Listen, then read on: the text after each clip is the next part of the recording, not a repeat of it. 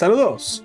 Nosotros somos Nación Poperto, la última nación libre de América, donde analizamos obras de anime y la cultura geek, de manera libre y sin miedo a la censura.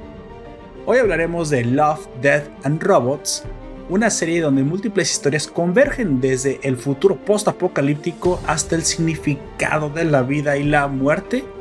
Una colección de mini historias como nunca antes se había hecho, como nunca antes se había visto, conforma esta peculiar serie que nos entrega en esta ocasión Netflix, donde todos podemos, al menos por una vez, sentirnos identificados con alguna de sus historias. Así que ponte cómodo porque comenzamos.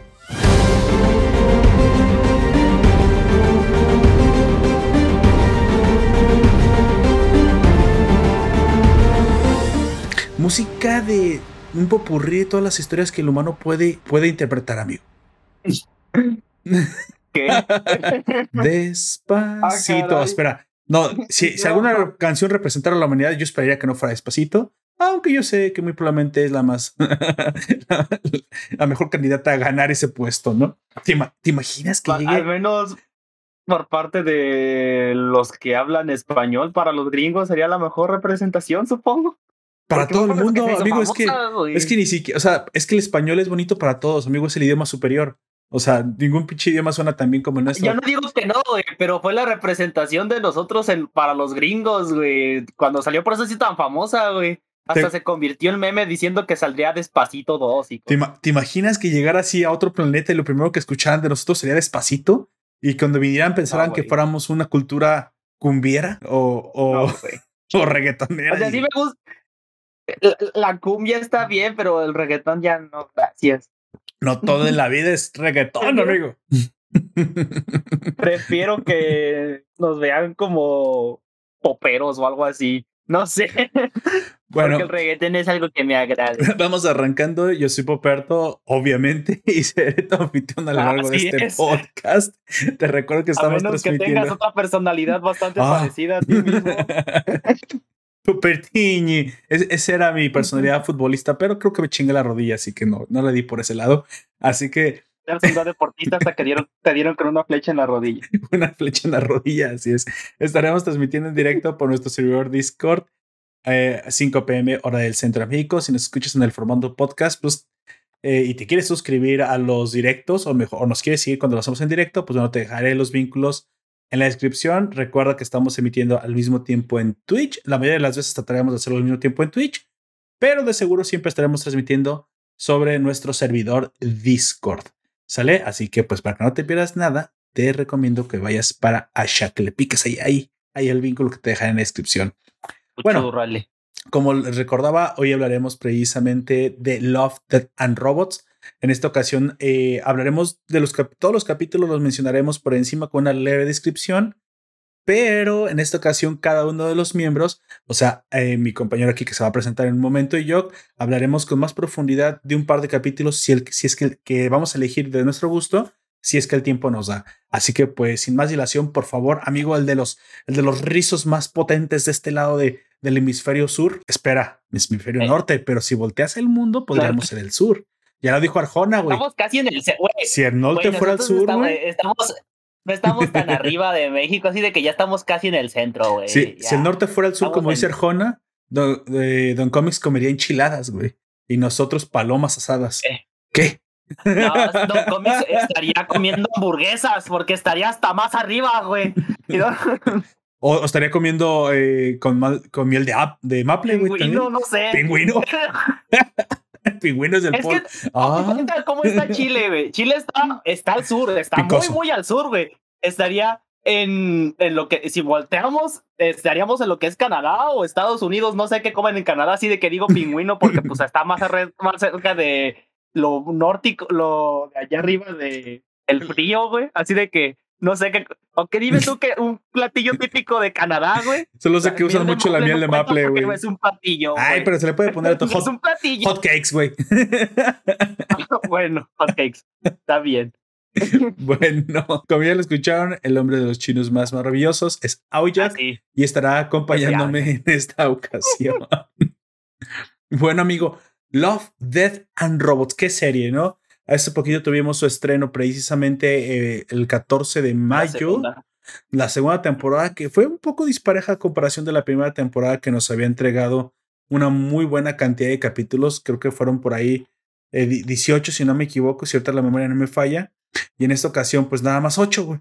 10 capítulos menos. Así, y de repente un poco más cortos, pero bueno, en, definitiva eran muy parecidos, porque incluso en la, temporada pasada llegaban a incluso a ahorcar hasta 30 minutos algunos. Pero bueno, no sabemos si esto fue, bueno, sí sabemos que muy probablemente haya sido por culpa de la pandemia. Tal vez eh, se vieron demasiado ambiciosos en la primera temporada, no lo sabemos. Pero así como, como Netflix no se, y muchas eh, plataformas de streaming no se miden prácticamente bajo ningún estándar, pues en esta ocasión, eh, pues ellos decidieron establecer que su temporada iba a tener ocho capítulos y ocho capítulos tuvo su segunda temporada, ¿sale?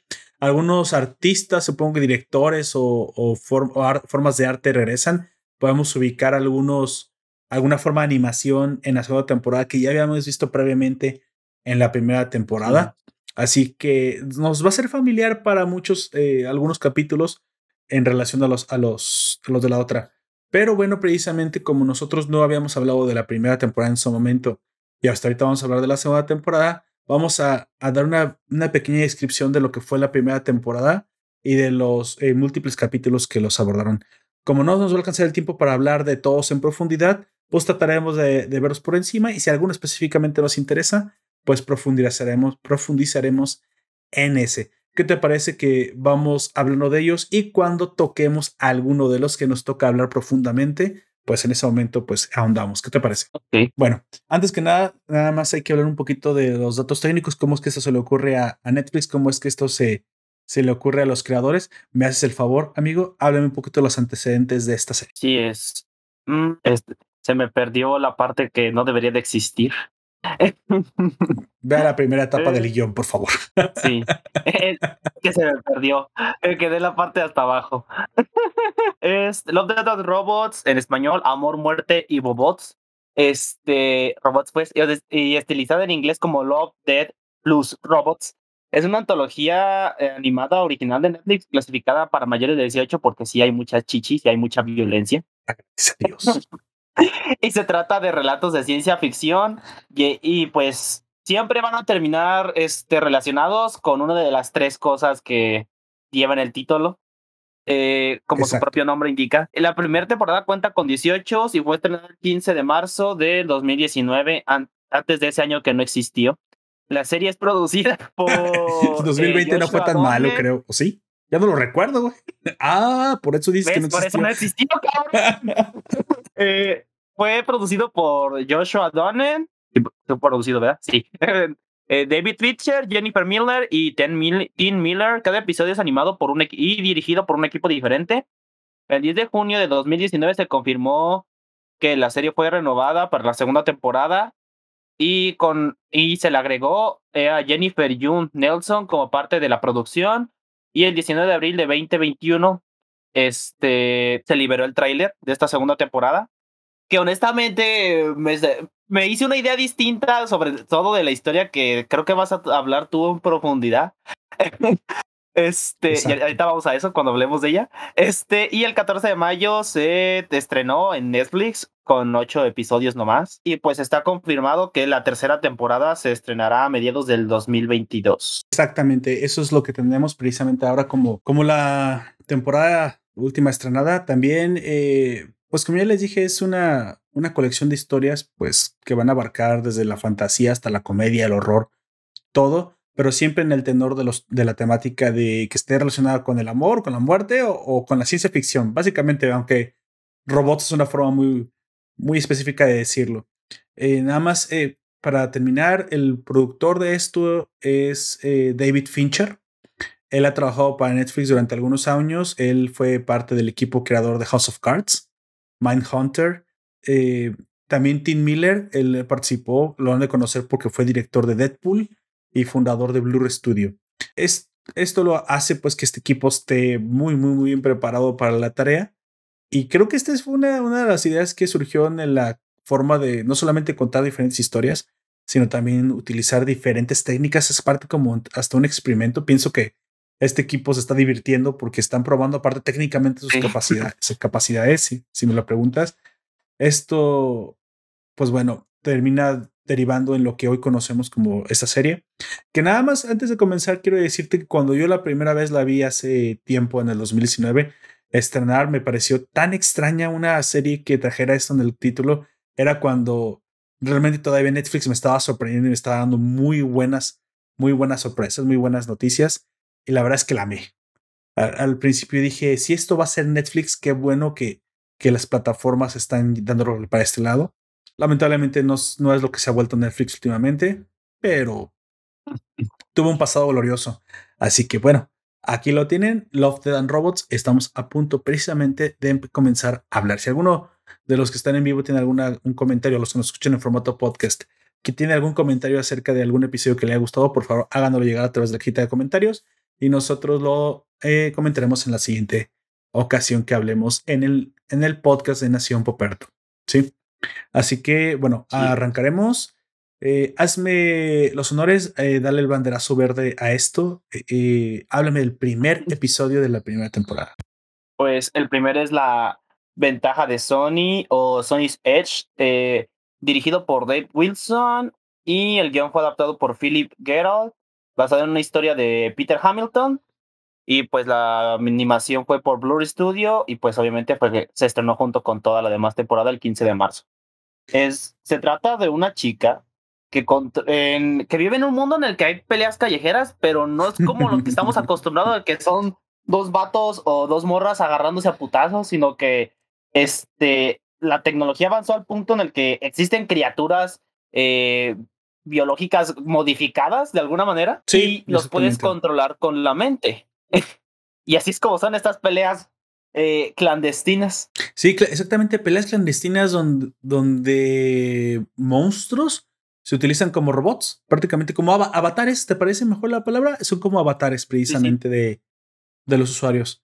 Al final esta, esta serie, bueno, vamos a hablar con poquitos spoilers. Ah, este episodio nos trae una gran, eh, eh, nos sorprende con la primera, el despliegue gráfico, es impresionante. También nos habla inmediatamente de que el tono es adulto. Por ahí las vestimentas de algunos de los personajes no son aptos para niños.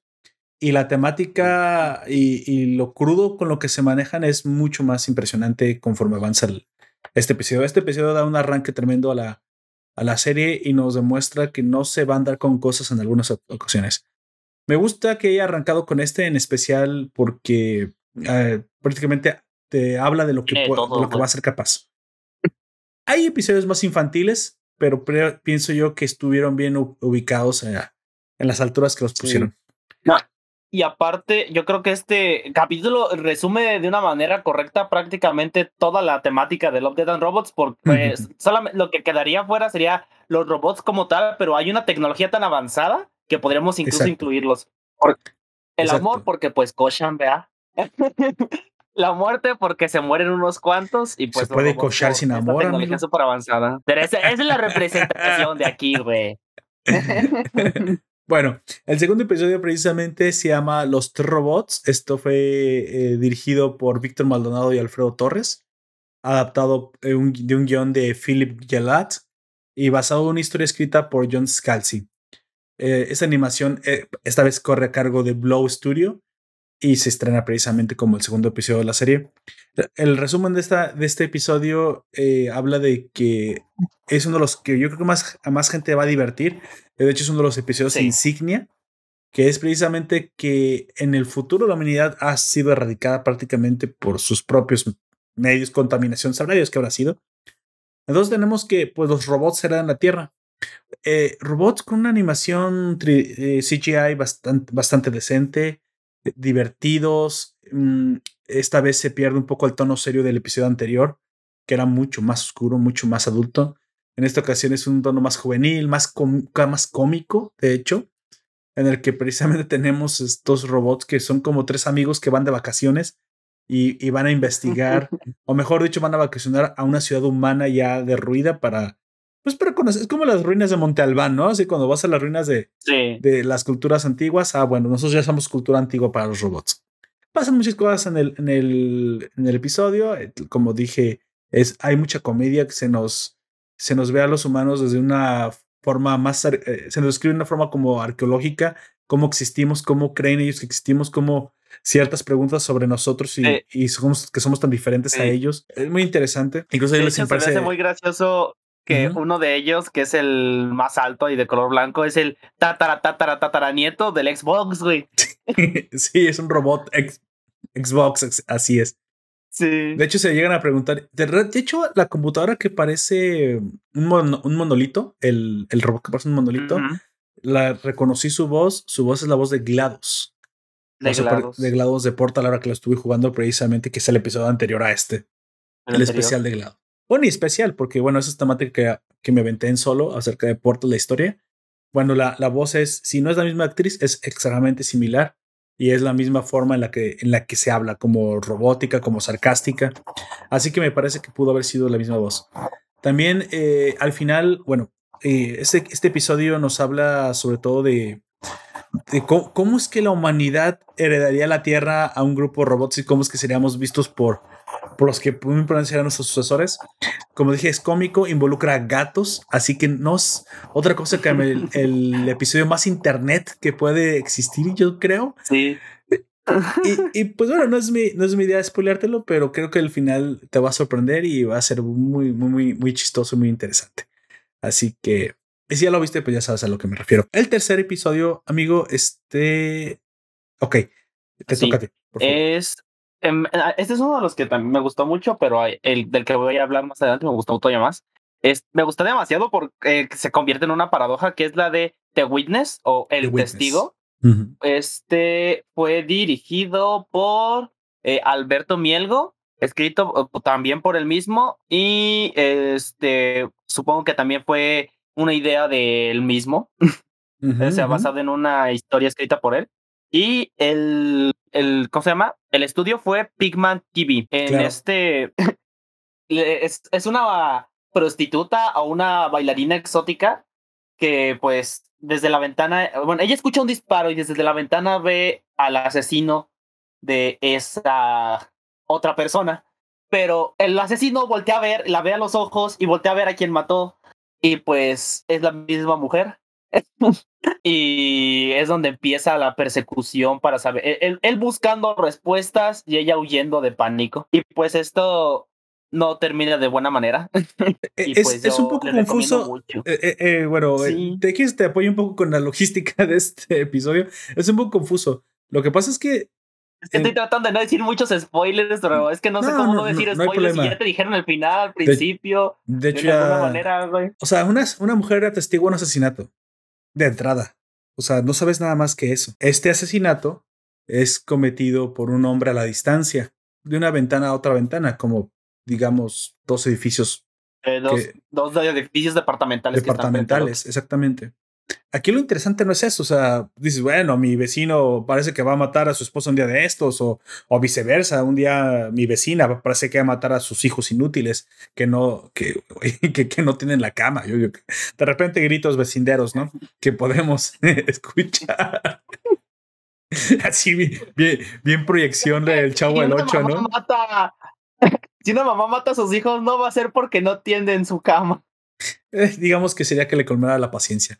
Pero obviamente este eh, asesinato que atestigua a la mujer al ver la cara del asesino, pues realmente ella no atestigua bien, bien, bien a quien mata, solo, solo sabe que le disparó. Entonces el asesino pues la ubica inmediatamente de acuerdo al departamento que está, y, pero le ves una cara de desesperación. El punto de, esta, de este episodio realmente es que la chica pues corre, trata de pedir, yo creo que como ayuda o avisar a la policía y él eh, la encuentra pronto, pues que pues, departamentos no están muy lejos uno del otro, él la persigue por la calle, la persigue por todos lados, más como con un afán de explicar, pero parece ser que, tiene como un afán de explicar y ella tiene como un afán de, pues de correr. Ella quiere huir, o quiere explicaciones o quiere explicarle a ella lo que está pasando, pero ella no, obviamente no va a dar Porque la, cara del asesino... juicio le daría la oportunidad no, no se ve como un asesino en verdad al principio. Es que eso es, eso es lo crítico en este episodio y tú sabes de, uy, pero ¿qué acaba de pasar? O sea, de repente tú estás viendo el episodio y sabes que no es que realmente es un asesino. O sea, dime, él lo, sabe, lo sabes un principio, la cara de desesperación que tiene no es eso. O, o, también piensas que fue un asesino pasional y ahora la quiere silenciar, que también podría ser una explicación.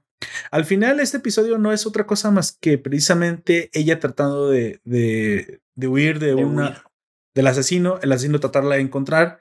Por el punto, no es que la llegue a encontrar, que esto es eventualmente lo que llega a suceder en el episodio, sino lo que sucede después de que la encuentra, que es precisamente donde esto, eso se pone al tenor de, de la dimensión desconocida. y es curioso porque aquí se voltearán incluso los roles y parecerá que la historia es cíclica.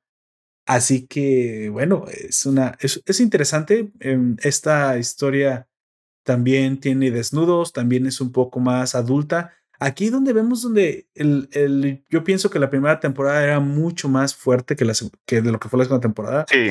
Se fue precisamente sobre Se nota mucho. mostrarle una, una animación interesante y adulta a la gente esta primera temporada siento que no le faltó el respeto para nada al intelecto de las personas y creo que se atrevió a, mucho de lo que hoy esperaría yo que en algún momento se volviera a atrever Netflix porque sinceramente no sé cuál es la competencia. Si, se, si, si está entrando, yo creo, y creo que está pasando esto. Pienso que Netflix no quiere dejar entrar a Disney, obviamente porque es su competencia, Y en el ámbito, porque sabemos que el grueso de la población es millennial, centennial, infantil. Entonces, seamos sinceros, intelectualmente seamos sinceros, hay demasiado centennial millennial que no piensa como un adulto. Entonces, ese es un gran mercado que Netflix no quiere perder. Y en lugar de tratar de abarcar tantas edades, está enfocando en una edad, en un mercado niño juvenil, millennial centennial, y le está dejando la competencia de lo adulto a Amazon que es minoritario. Amazon y a HBO, que también ya acaba de llegar también a México. A, HBO. Y entonces no quiere dejar de entrar a Disney porque precisamente ve por aquí un competidor que sí está pisando parte de su, de su, de su mercado. Entonces Disney tuvo que relajar, bajar su clasificación y, lamentablemente para mí, que espero que más historias sean más adultas, eventualmente Netflix, pues no, se estaba viendo más Disney. Entiendo que mercadológicamente tiene un, una razón, o sea, el negocio es así. Supongo que está tirando a este, a este mercado más sensible, más de soya. Pero, amigo, yo no, ya no, lo que te dije, ya no encuentro, o sea, cada vez tengo menos razones para sostener toda la, la, este, la suscripción, sinceramente. En algún momento me parece que las suscripciones más indicadas para mí de lo que el material que más me gusta, muy probablemente terminarán siendo más bien las de HBO y la de Amazon. Claro, ofrece otras cosas, yo también disfruto cosas para toda la familia, pero sí extraño esas series en las que se atrevía, en las que realmente proponía cosas muy interesantes, tipo House of Cards, tipo Marco Polo, aunque le haya cansado con la primera temporada. No, no sé qué, qué pasó ahí. Me imagino que hubo alguna clase de, de, de decisión empresarial, simplemente se está convirtiendo en otra cosa y eso no quiere decir que te vaya a gustar.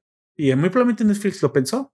Dijo, es que no podemos abarcar todo el mercado, yo creo. O sea, eso es lo que yo hubiera pensado. Y vamos a tener que eh, decantarnos por el mercado más grueso. O sea, ¿qué es lo que queremos hacer? Y eso es lo que está sucediendo. Así que, pues bueno, no pasa nada. A todos nos conviene que, existan más las plataformas, más competencia. Y si alguna se quiere especializar, como Netflix en este caso, que se está especializando en, ¿cómo, podemos decir? Mercado juvenil. ¿Te parece para decirle algo? Pues algo este, general. Bueno, pero pues eso no quiere decir que, que las otras no tengan un buen contenido ahora que, que no vas a poder encontrar en Netflix. Aquí el problema va a ser al rato con tantas, entonces, oye, ¿qué tal si sale una lo que quiero? Y, y, créeme que esto de lo que yo he comentado que es el round robin, el de compra Netflix para enero y luego Amazon, o sea, las tarjetitas del Oxxo. Sí, sí empezar a rolarlas. No, ya lo están haciendo. No va a ser una muy mala. No, yo conozco mucha gente que sí hace eso, güey. Porque... No, yo conozco gente que ya lo hace constantemente. ¿Ah, dice eh, que lo. Eh, bueno, no, no de un mes a otro, sino que dice dos meses Netflix, eh, dos meses Amazon y dos meses HBO ahorita que ya salió, y de otros dos meses Tal vez Disney. o sea, sí, porque la verdad, la verdad, sostener todas las cada dos meses, güey. Sí, no, eso sí. Eh, aquel que tenga para todo, güey, no, no vive en México. Ni en Hispanoamérica, yo creo. Bueno, es mucho, muchísimo tiempo también de que tendrás que dedicar. Yo últimamente sí. Eh, Es que, es que antes también hay otra cosa que, hay que decir.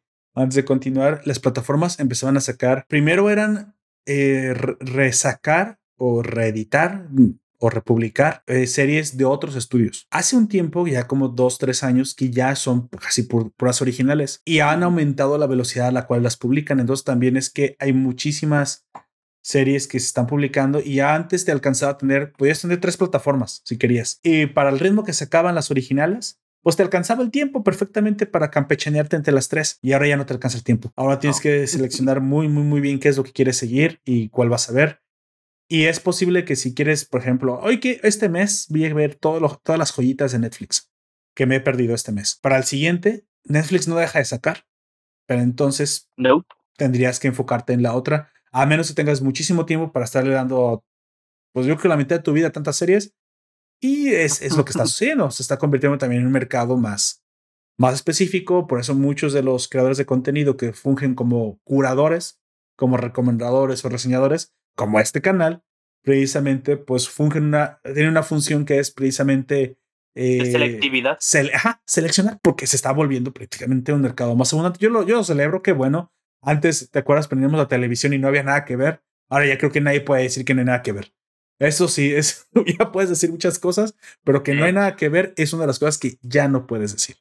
¿Sale? Bueno, vamos avanzando. En la cuarta, la cuarta entrega de esta primera temporada de Love Than Robots es una, un episodio que se llama Suits o Trajes. Sale eh, dirigida por Frank Balson, adaptada del guion de eh, ¿cómo es? Sí, no, sí, adaptada el guion de Philip Gelat otra vez, eh, basado en una historia de Steven Lewis y otra vez por el Blur, por Blur Studio. Sale este estudio que se creó prácticamente para crear esta serie. este episodio nos habla precisamente de una pequeña comunidad de agricultores que defiende sus tierras.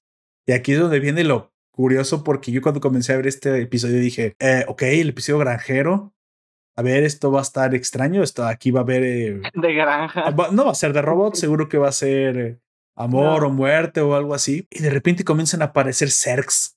Y yo, ¿qué? Y para los que no saben, esa palabra que acabo de decir son una de las razas combatientes del juego de StarCraft de Blizzard, que prácticamente son estas, aunque ya lo hemos visto también en, en Star Troop, Starship Troopers, esta película Starship Troopers. Que son los insectoides que se vuelven eh, alienígenas insectoides que, que invaden Pero planetas. Es que en las dos se vio un poco más eh, el ámbito militar, sobre todo en StarCraft. Aquí no es lo militar, sino es la gente normal, güey. Sí. Y, y realmente, en este caso, granjeros, güey. Y es lo interesante de cómo se defiende la gente normal. En el pasado, el granjero, pues venía el lobo, ¿no? O el coyote, tenía que defender el ganado y salía con el perro y, y, su escopeta.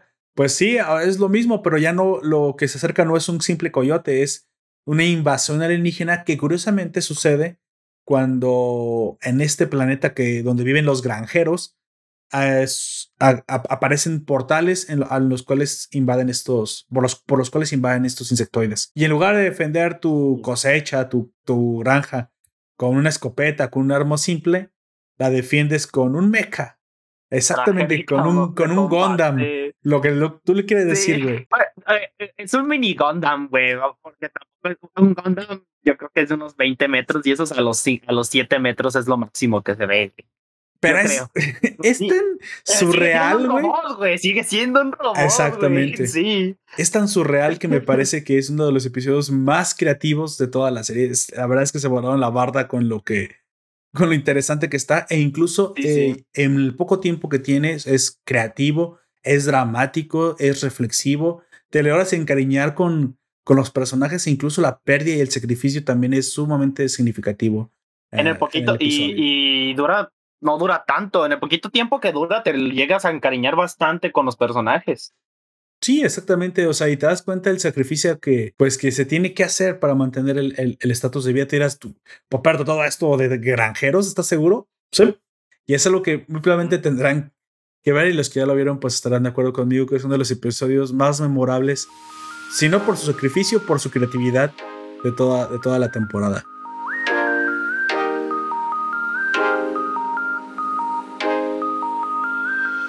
Bueno, amigo, quinto episodio.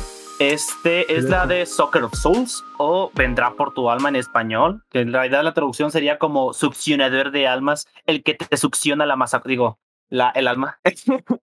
es, fue dirigido por Owen Sullivan.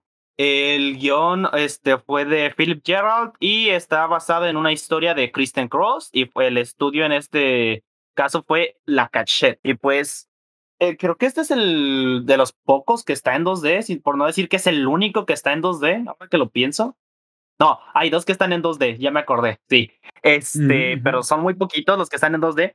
Y en este se trata sobre unos arqueólogos que están buscando pues en un eh, en unas catacumbas o algo así, pues lo que nos dan a entender que son unas catacumbas, este, pero lo que encuentran es al mismísimo Drácula. Exactamente, al mismísimo Drácula. Y pues no les va muy bien. que aparte está monstruoso. Sí, sí, ya está todo monstruoso. Y lo que se me hace más cagado de todo eso es que le tiene miedo a los gatitos, güey. Curiosamente, no sé qué le pasa a la gente con los gatos, pero sí. Eh, es lo que te digo, de repente tienen una, un, giro cómico y, e, e surreal en los episodios, pero bueno, este es uno de los episodios creo que van sobre el horror, pues porque sí tratan de darte miedo, sí tratan de asustarte. Al final, el, el, final prácticamente ya lo sabes desde un principio, o sea, ese tipo de expediciones todos han exterminados, todo esto. Lo interesante es el cómo se atreven a mostrar el gore que muestran, el, el, la, la, sangre otra vez, cosas que ya no suceden últimamente en Netflix, pero aquí sí lo vimos. Y también vemos cómo, cómo la creatividad, cómo, cómo se gesta esta mini historia sobre cómo es que qué pasaría si, si lo encontraran aunque lo del gatito que, que asusta al vampiro parece un poco eh, como cómico y fuera de contexto, dentro de la historia sí tiene mucho sentido como por como, como te lo plantean y realmente no es tan sacado de la manga. O sea, cuadra perfectamente con lo que, con lo que te plantean en la historia. Entonces, este tipo, ese tipo de historias es, de hecho, es más cortita. Este es uno de los episodios cortitos, 10 minutos, creo que lo mucho tiene. Y que, como tú dices, tiene una animación tipo anime. Sí, dos, eh, anime americano, como, como ahora le decimos, pero sí es más del estilo de. Te da la impresión de que estás viendo un episodio de, de, de Castlevania, por ejemplo, podría ser.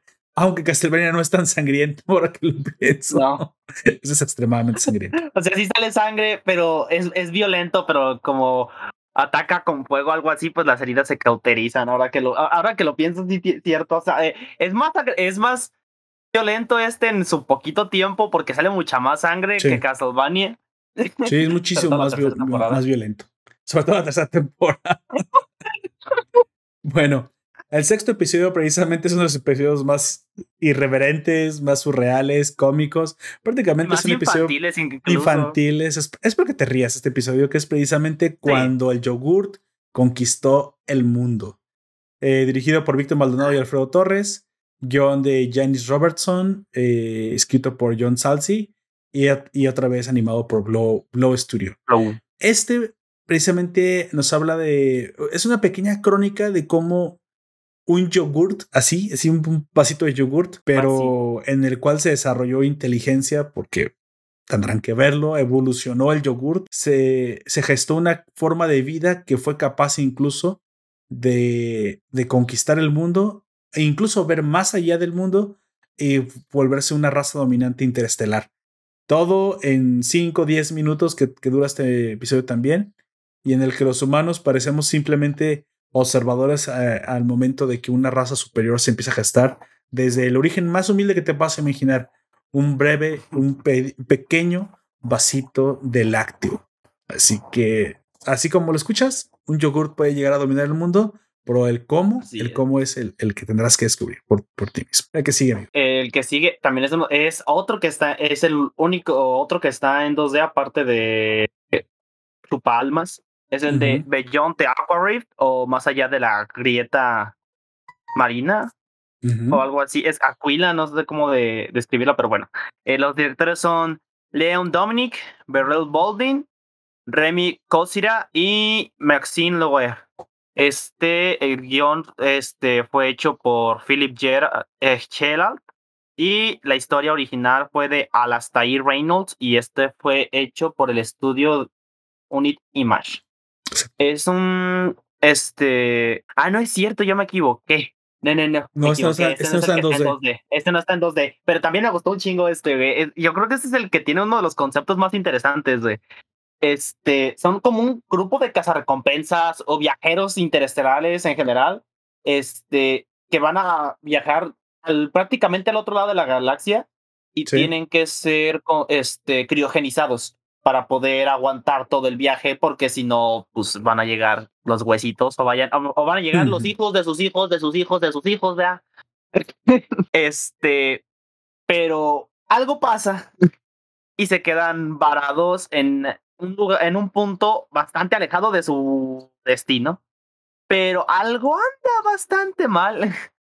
Porque se encuentra el, el capitán se encuentra con alguien que al parecer no debería estar en esa sección.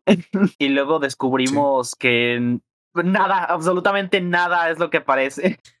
Exacto, es una historia bastante perturbadora, ¿no? Al principio todo Sí. parece muy, muy sci-fi, muy ciencia ficción.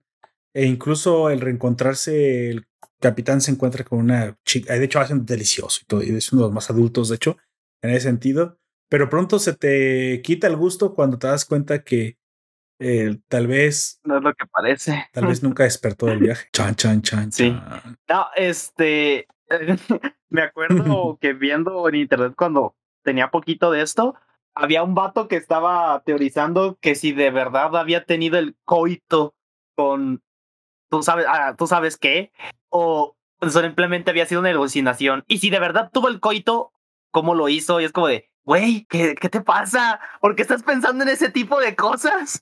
Sí, exactamente. No Ese, es tiene unos finales realmente de terror. Está perturbador el, el Sí. asunto. Güey, aunque también debo, eh, sí, es, es terrorífico para nosotros, pero en parte se podría decir que es bueno porque la criatura, este, mm, le está tratando, sabe que esas personas las va a consumir o van a morir, ya sea porque es un ave, se estrelló, lo que sea. En otros casos eh, podría ser, pero esta criatura está tratando de darles la mejor vida a- que, te- que les puede dar, güey, de alguna manera. ¿Qué te crees? La, la luna menguante de la película de. de Kimetsu no Yaiba. Pero No es cierto. Vas a decir que no es cierto, güey, porque se reencontró, se, se reencontró Ay, con un sí, viejo pero- amor, güey. Bueno, No sé. bien. Eh, eh, no digo que sea bueno, güey. Eh, no es buena para nada, porque, pues, obviamente, por sus razones. Pero de todas maneras, tam- eh, él se los lleva de una manera menos, menos mala, güey. Es el, eh, ¿cómo se llama? El menor de los males, por así decirlo. Eh, podrías decirlo. Ella, ella los captura, si no me, me equivoco. O sea, realmente, pues se, se alimenta de las personas y les da una muerte benigna, ¿no? Ese es lo que, lo que Así es. Bueno, octavo episodio se llama The Good, The Good Hunting o Buena Cacería. Este es dirigido por Oliver Thomas, guion adaptado de Philip Gelat, estudio original de King Liu y precisamente hecho por Red Dog Culture House, el estudio que lo, animas, lo animó. Este episodio nos habla precisamente de un del hijo de un cazademonios que, a, a ver, esta- es que histo- este episodio es especialmente largo y habla de, m- Sí. de muchas cosas. Lo voy a tratar de hablar por encima, pero de darte un panorama general. Este episodio eh, comienza en el Medio Oriente, Empieza en precisamente. China o en Asia. Vamos a decir que es en Japón, porque las kitsunes, pues, eh, bueno, vamos No, a decir que es en China. en en Asia China. tienen otro nombre y en Corea tienen otro nombre. En, Chin- en China, Corea y Japón existe el mismo, eh, Kitsune, pero tienen nombres distintos. así Vamos a de decir que, por la vestimenta, me parece que es más eh, el continente eh, que la isla de Japón. Pero bueno, vamos a decir que es China nada más porque chinos, ¿sí? Entonces, Porque de estereotipos. eh, sí, claro, obviamente, pues si por, eso, por algo existe, no, para ayudarnos a etiquetar a la gente, si no, pues no existirían etiquetas y no podríamos identificar a los pobres, güey. Y tú no te quieres sentar junto a un pobre en el camión, ¿o sí? Toma. No, pero pues del pobre soy yo, güey. clasista, güey. yo sé, güey. Así de que, aunque no quiero sentarme al lado de un pobre, todos los que vamos en camión estamos igual de jodidos, Güey, te sientas en el. ¿Te, te imaginas, güey, que, que llegues y te sientes en el, en el asiento y voltea el pobre y te ve, y te ve cómo te vistes, güey, y te ve, y te, y te da una limosna a ti, él, güey. y tú, oiga, esos pantalones están caros, pero están rotos, hijo. Es para que te compres algo para sucirlos. Así tú, como te vistes como por diosero. Pero creo que ya no, ya, ya la raza ya no se viste así, ¿no? Ahora ya se pone pantalones entubados para que se aprieten sus gumaros y, hablen agudo. Así que bueno, yo no sé cómo le hacen. Que se les mete entre las nalgas, güey. No, yo no podría usar esos pantalones, sinceramente. Necesito libertad allá abajo. Entiendo a lo que me refiero. Y yo lo voy a admitir, este, durante un tiempo, cuando iba a la secundaria, y a mí no me gusta, nunca me ha gustado mucho comprar ropa y cuando compro ropa es como de, ah, esta se ve chida, ah, esta otra así. Pero cuando me acompañaba mi jefa me decía, mira estos pantalones tan bonitos y me insistía y me insistía y yo, bueno, pues esos los compro. Y a veces compraba de esos pantalones que son bastante apretados, ¿eh? Y ya, y esa fue la principal razón por la que dejé de hacerle. sí, güey, es que se ocupa, se ocupa libertad. Libertad allá. Sí, es lo que me dolía las piernas. Eh, no solamente ahí, güey, sino las piernas de lo apretado que está te terminan doliendo a lo largo del día, güey. Las personas tienen carne en las piernas que no saben. Sobre todo si vas a, no sé, al gimnasio o vas a hacer alguna clase de actividad deportiva, pues te, te van a engrosar un poquito, ¿no? Tú ya deja de que después incluso. Y curiosamente los que van al gimnasio y que están mamados son los que más utilizan ese tipo de ropa. O que se resalquen más los músculos en muchas ocasiones. Es que son putos, güey, pero bueno. Y, yo estoy yendo al gimnasio, pero yo no uso ese tipo de ropa. Obviamente. No, entiendo por qué, güey. depende, sobre todo los más chavos quieren presumir, güey. Quieren presumir, pero, hijo, luego quieres tener hijos y eso, bueno, ya, ya que ya que, güey, a lo mejor están sacrificando el futuro nada más por unos, unos Pero sinceramente no me gusta cómo se ve. Ya eso con lo último que diré. No me gusta cómo se ve. No creo que un hombre debería vestirse así, pero a lo mejor te identificas con, no sé, un, un, poste, güey, así, flaquito. Poste? Ya no sé con qué se identifica la gente, con una cebra, güey, chingo sé. Bueno, volviendo a la realidad, a la realidad, realidad. Esta, este episodio precisamente habla de cómo eh, la, nos habla de la leyenda de la Kitsune en una, con un enfoque diferente.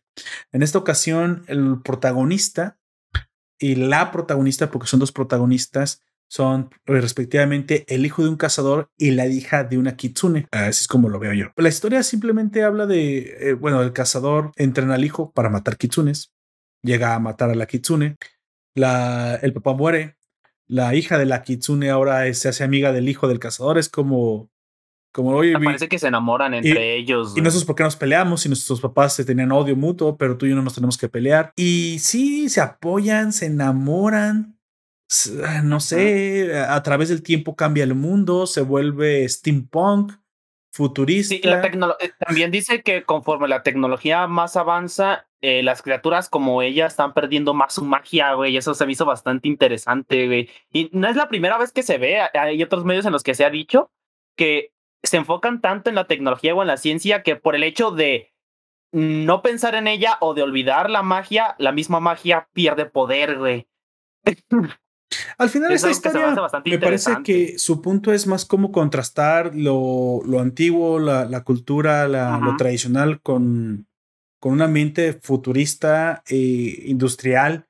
O sea, es una forma de, más que la historia de la Kitsune o del chico, más bien nos narra cómo la transformación eh, es, es tan... Cómo, se ve la transformación tan contrastada? ¿Cómo es que de algo súper puro y, natural y mágico pasamos a un mundo, pues, bueno, me imagino que lo quiere mostrar como medio decadente hacia el futuro y cómo es que ambos, tanto el ser humano como la kitsune, ya no encuentran su lugar en un mundo que ya no entienden. Creo que es algo así, algo muy parecido. Es un mensaje un poco difuso, sí, pero, pienso que lo visual es lo más importante aquí. ¿Qué es lo que te quiere mostrar? Al final es una historia donde eh, de superación, de adaptación, de transformación. Eso es lo que es esta, esta historia. Así que bueno, la siguiente, amigo, por favor. Eh, este, se me hizo bastante cagado, güey. Está bien divertido. Este Dump o El Vertedero, dirigido por Javier García, eh, Javier Recio García. Recio, güey. Recio. Vas recio, pato. El guion fue de Philip Hellad y es una historia original de Joe Lansdale. Y pues el estudio fue Able and Baker. Este. La historia se trata de un viejito que vive en un vertedero de basura. Que, y vive solo ahí, güey.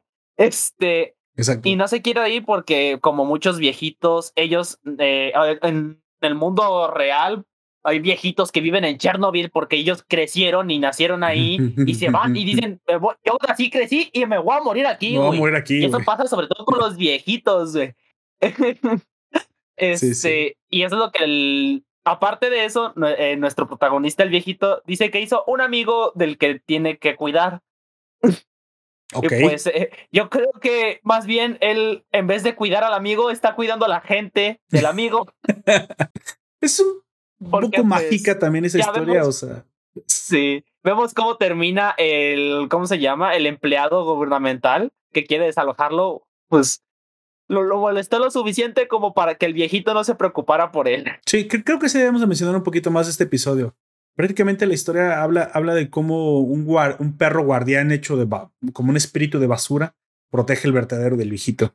Y, y cómo la interacción sí, tan graciosa, o sea, es y es un ente que lo que va comiendo lo hace parte de él, pero como la primera criatura pensante que consumió fue un perro, pues adopta la actitud, los movimientos de un perrito. Exacto. Y ahora es pues prácticamente el nuevo perro guardián del, del, basurero. Sí, el perro guardián de ahí. Y como el, el, al señor lo está molestando este empleado gubernamental, pues el perro hace lo que todo buen perro guardián ve cuando les están molestando a sus amos. Exactamente que es defenderlo, güey. Y en este caso, pues hacerlos botana. Y lo que queríamos hacer todos nosotros con empleados gubernamentales, ¿no? Dárselos de comer a nuestros perros guardianes. Probablemente. Bueno.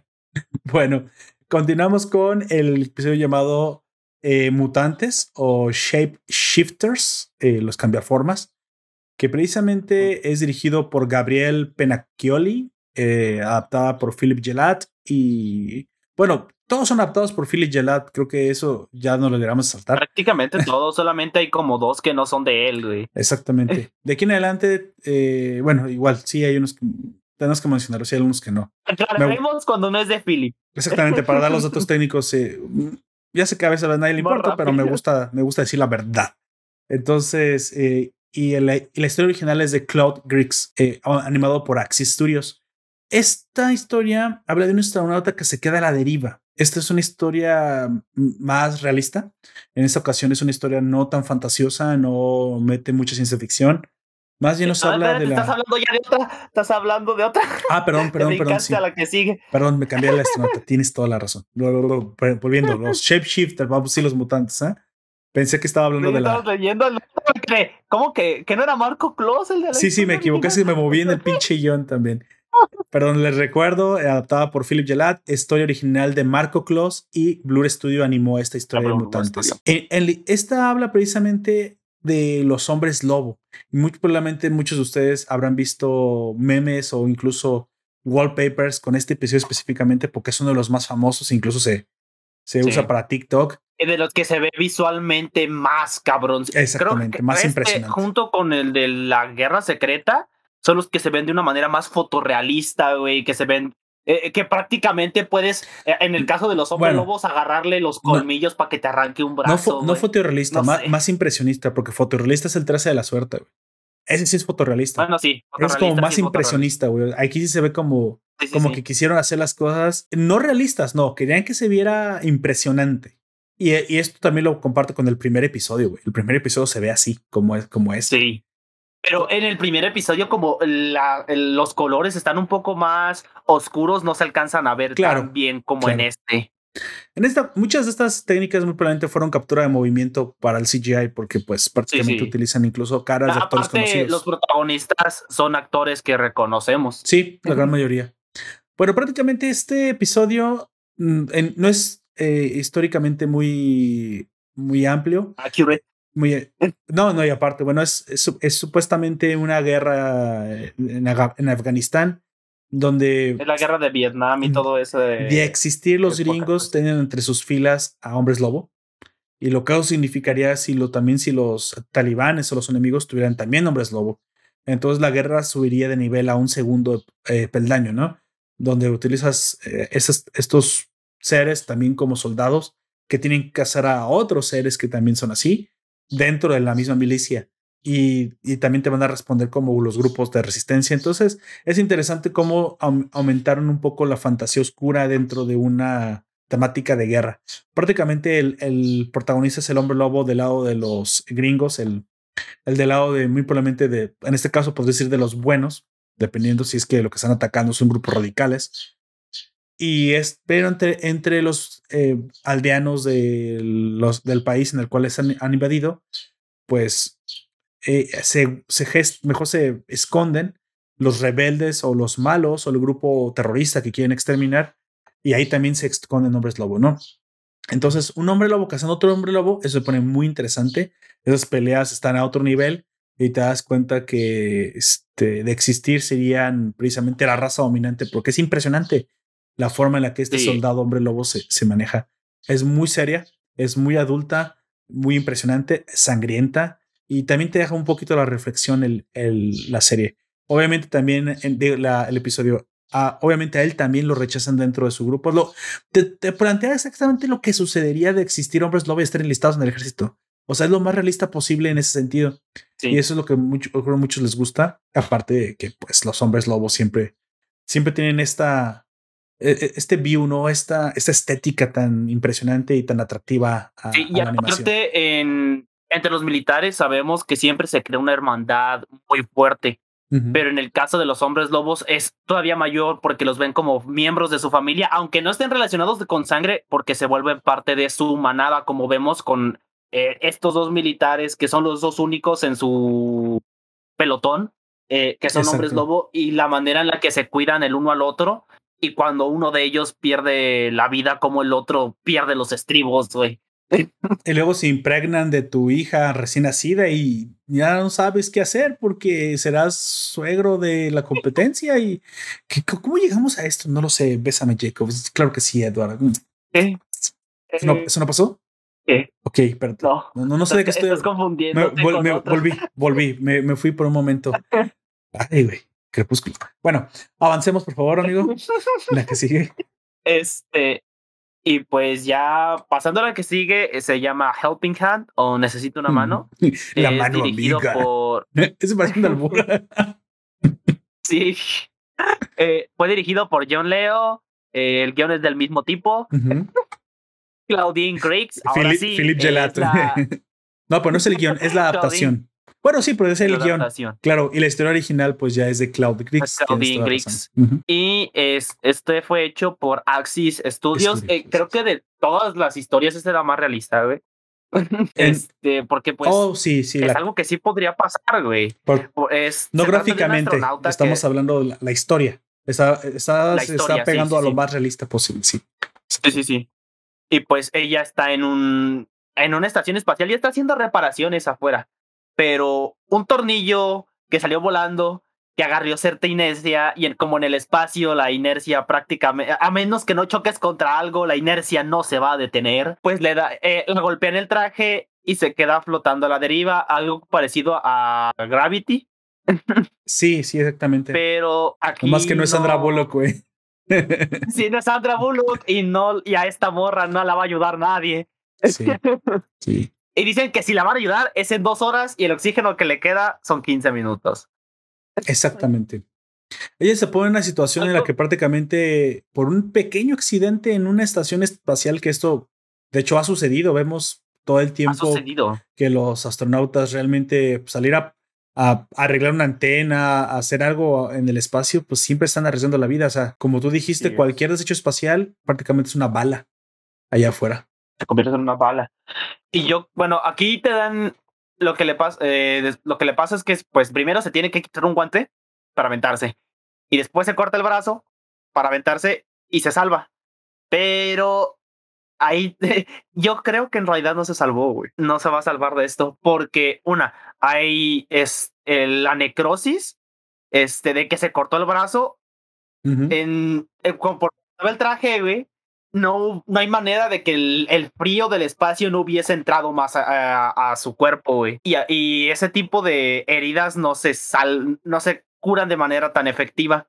Y aparte también en el espacio hay ciertas bacterias este, que tal vez estén suspendidas por el frío, pero cuando entran en contacto con nosotros se reactivan. Y yo, Tú eres el Grinch, güey. esto, acabó felizmente, güey. Claro que sí.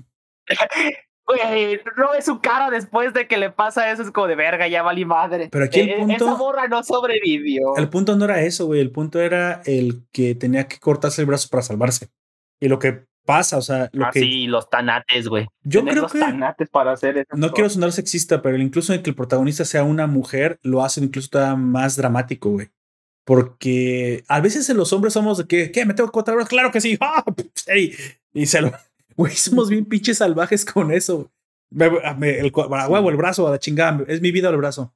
Pero, pero esta astronauta mujer sufre, güey. Se ve cómo sufre, cómo, cómo hace un momento solo estaba arreglando una antena y, y ya pasó a una zona, a una zona límite en la que es su vida, a una extremidad suya. O sea, hay que tomar decisiones lo más rápido posible. E- ese es el lo que el espacio te obliga a llevar, ¿no? Eh, te, te te lleva de 0 a 100 muy rápido y en un momento en el que estabas muy a salvo, en otro momento prácticamente te estás jugando la vida. Creo que eso es a lo que se refiere este episodio. Es, creo que te pone más en ese contexto. Ya que, ya si tú decides o piensas que no, que no salvó vida, bueno, ya es otra cosa. Pero creo que la decisión es el, el punto medular y fue bastante dramática. Creo que te pones mucho en los zapatos de la chica, sufres junto con ella el- lo que está pasando. Sí. Y es lo más, lo más La cercano. desesperación y su miedo lo puedes sentir, güey. Creo que este episodio sí va más al, al punto death del título, ¿no? Más cercano a la, Sí, sí. a la muerte. Y como tú dijiste, muy realista. Esto es lo que muy probablemente cualquier profesional de la aeronáutica, de la aeroespacial, le podrá suceder. en pudo pasar. ¿no? Sí, sí, sí, Sí, súper y- gacho. y- sinceramente. incluso les ha de haber pasado ya y algunos han de haber sobrevivido por una respuesta rápida. Puede estar incluso pero, inspirada en historia real, ¿eh? Pero como sabemos, pues no siempre la vida tiene finales felices, vea. Yo, yo prefiero pensar que su sacrificio valió la pena. Pero eso ya tú lo decides, tú televidente, tú escucha, tú eres el que lo decides.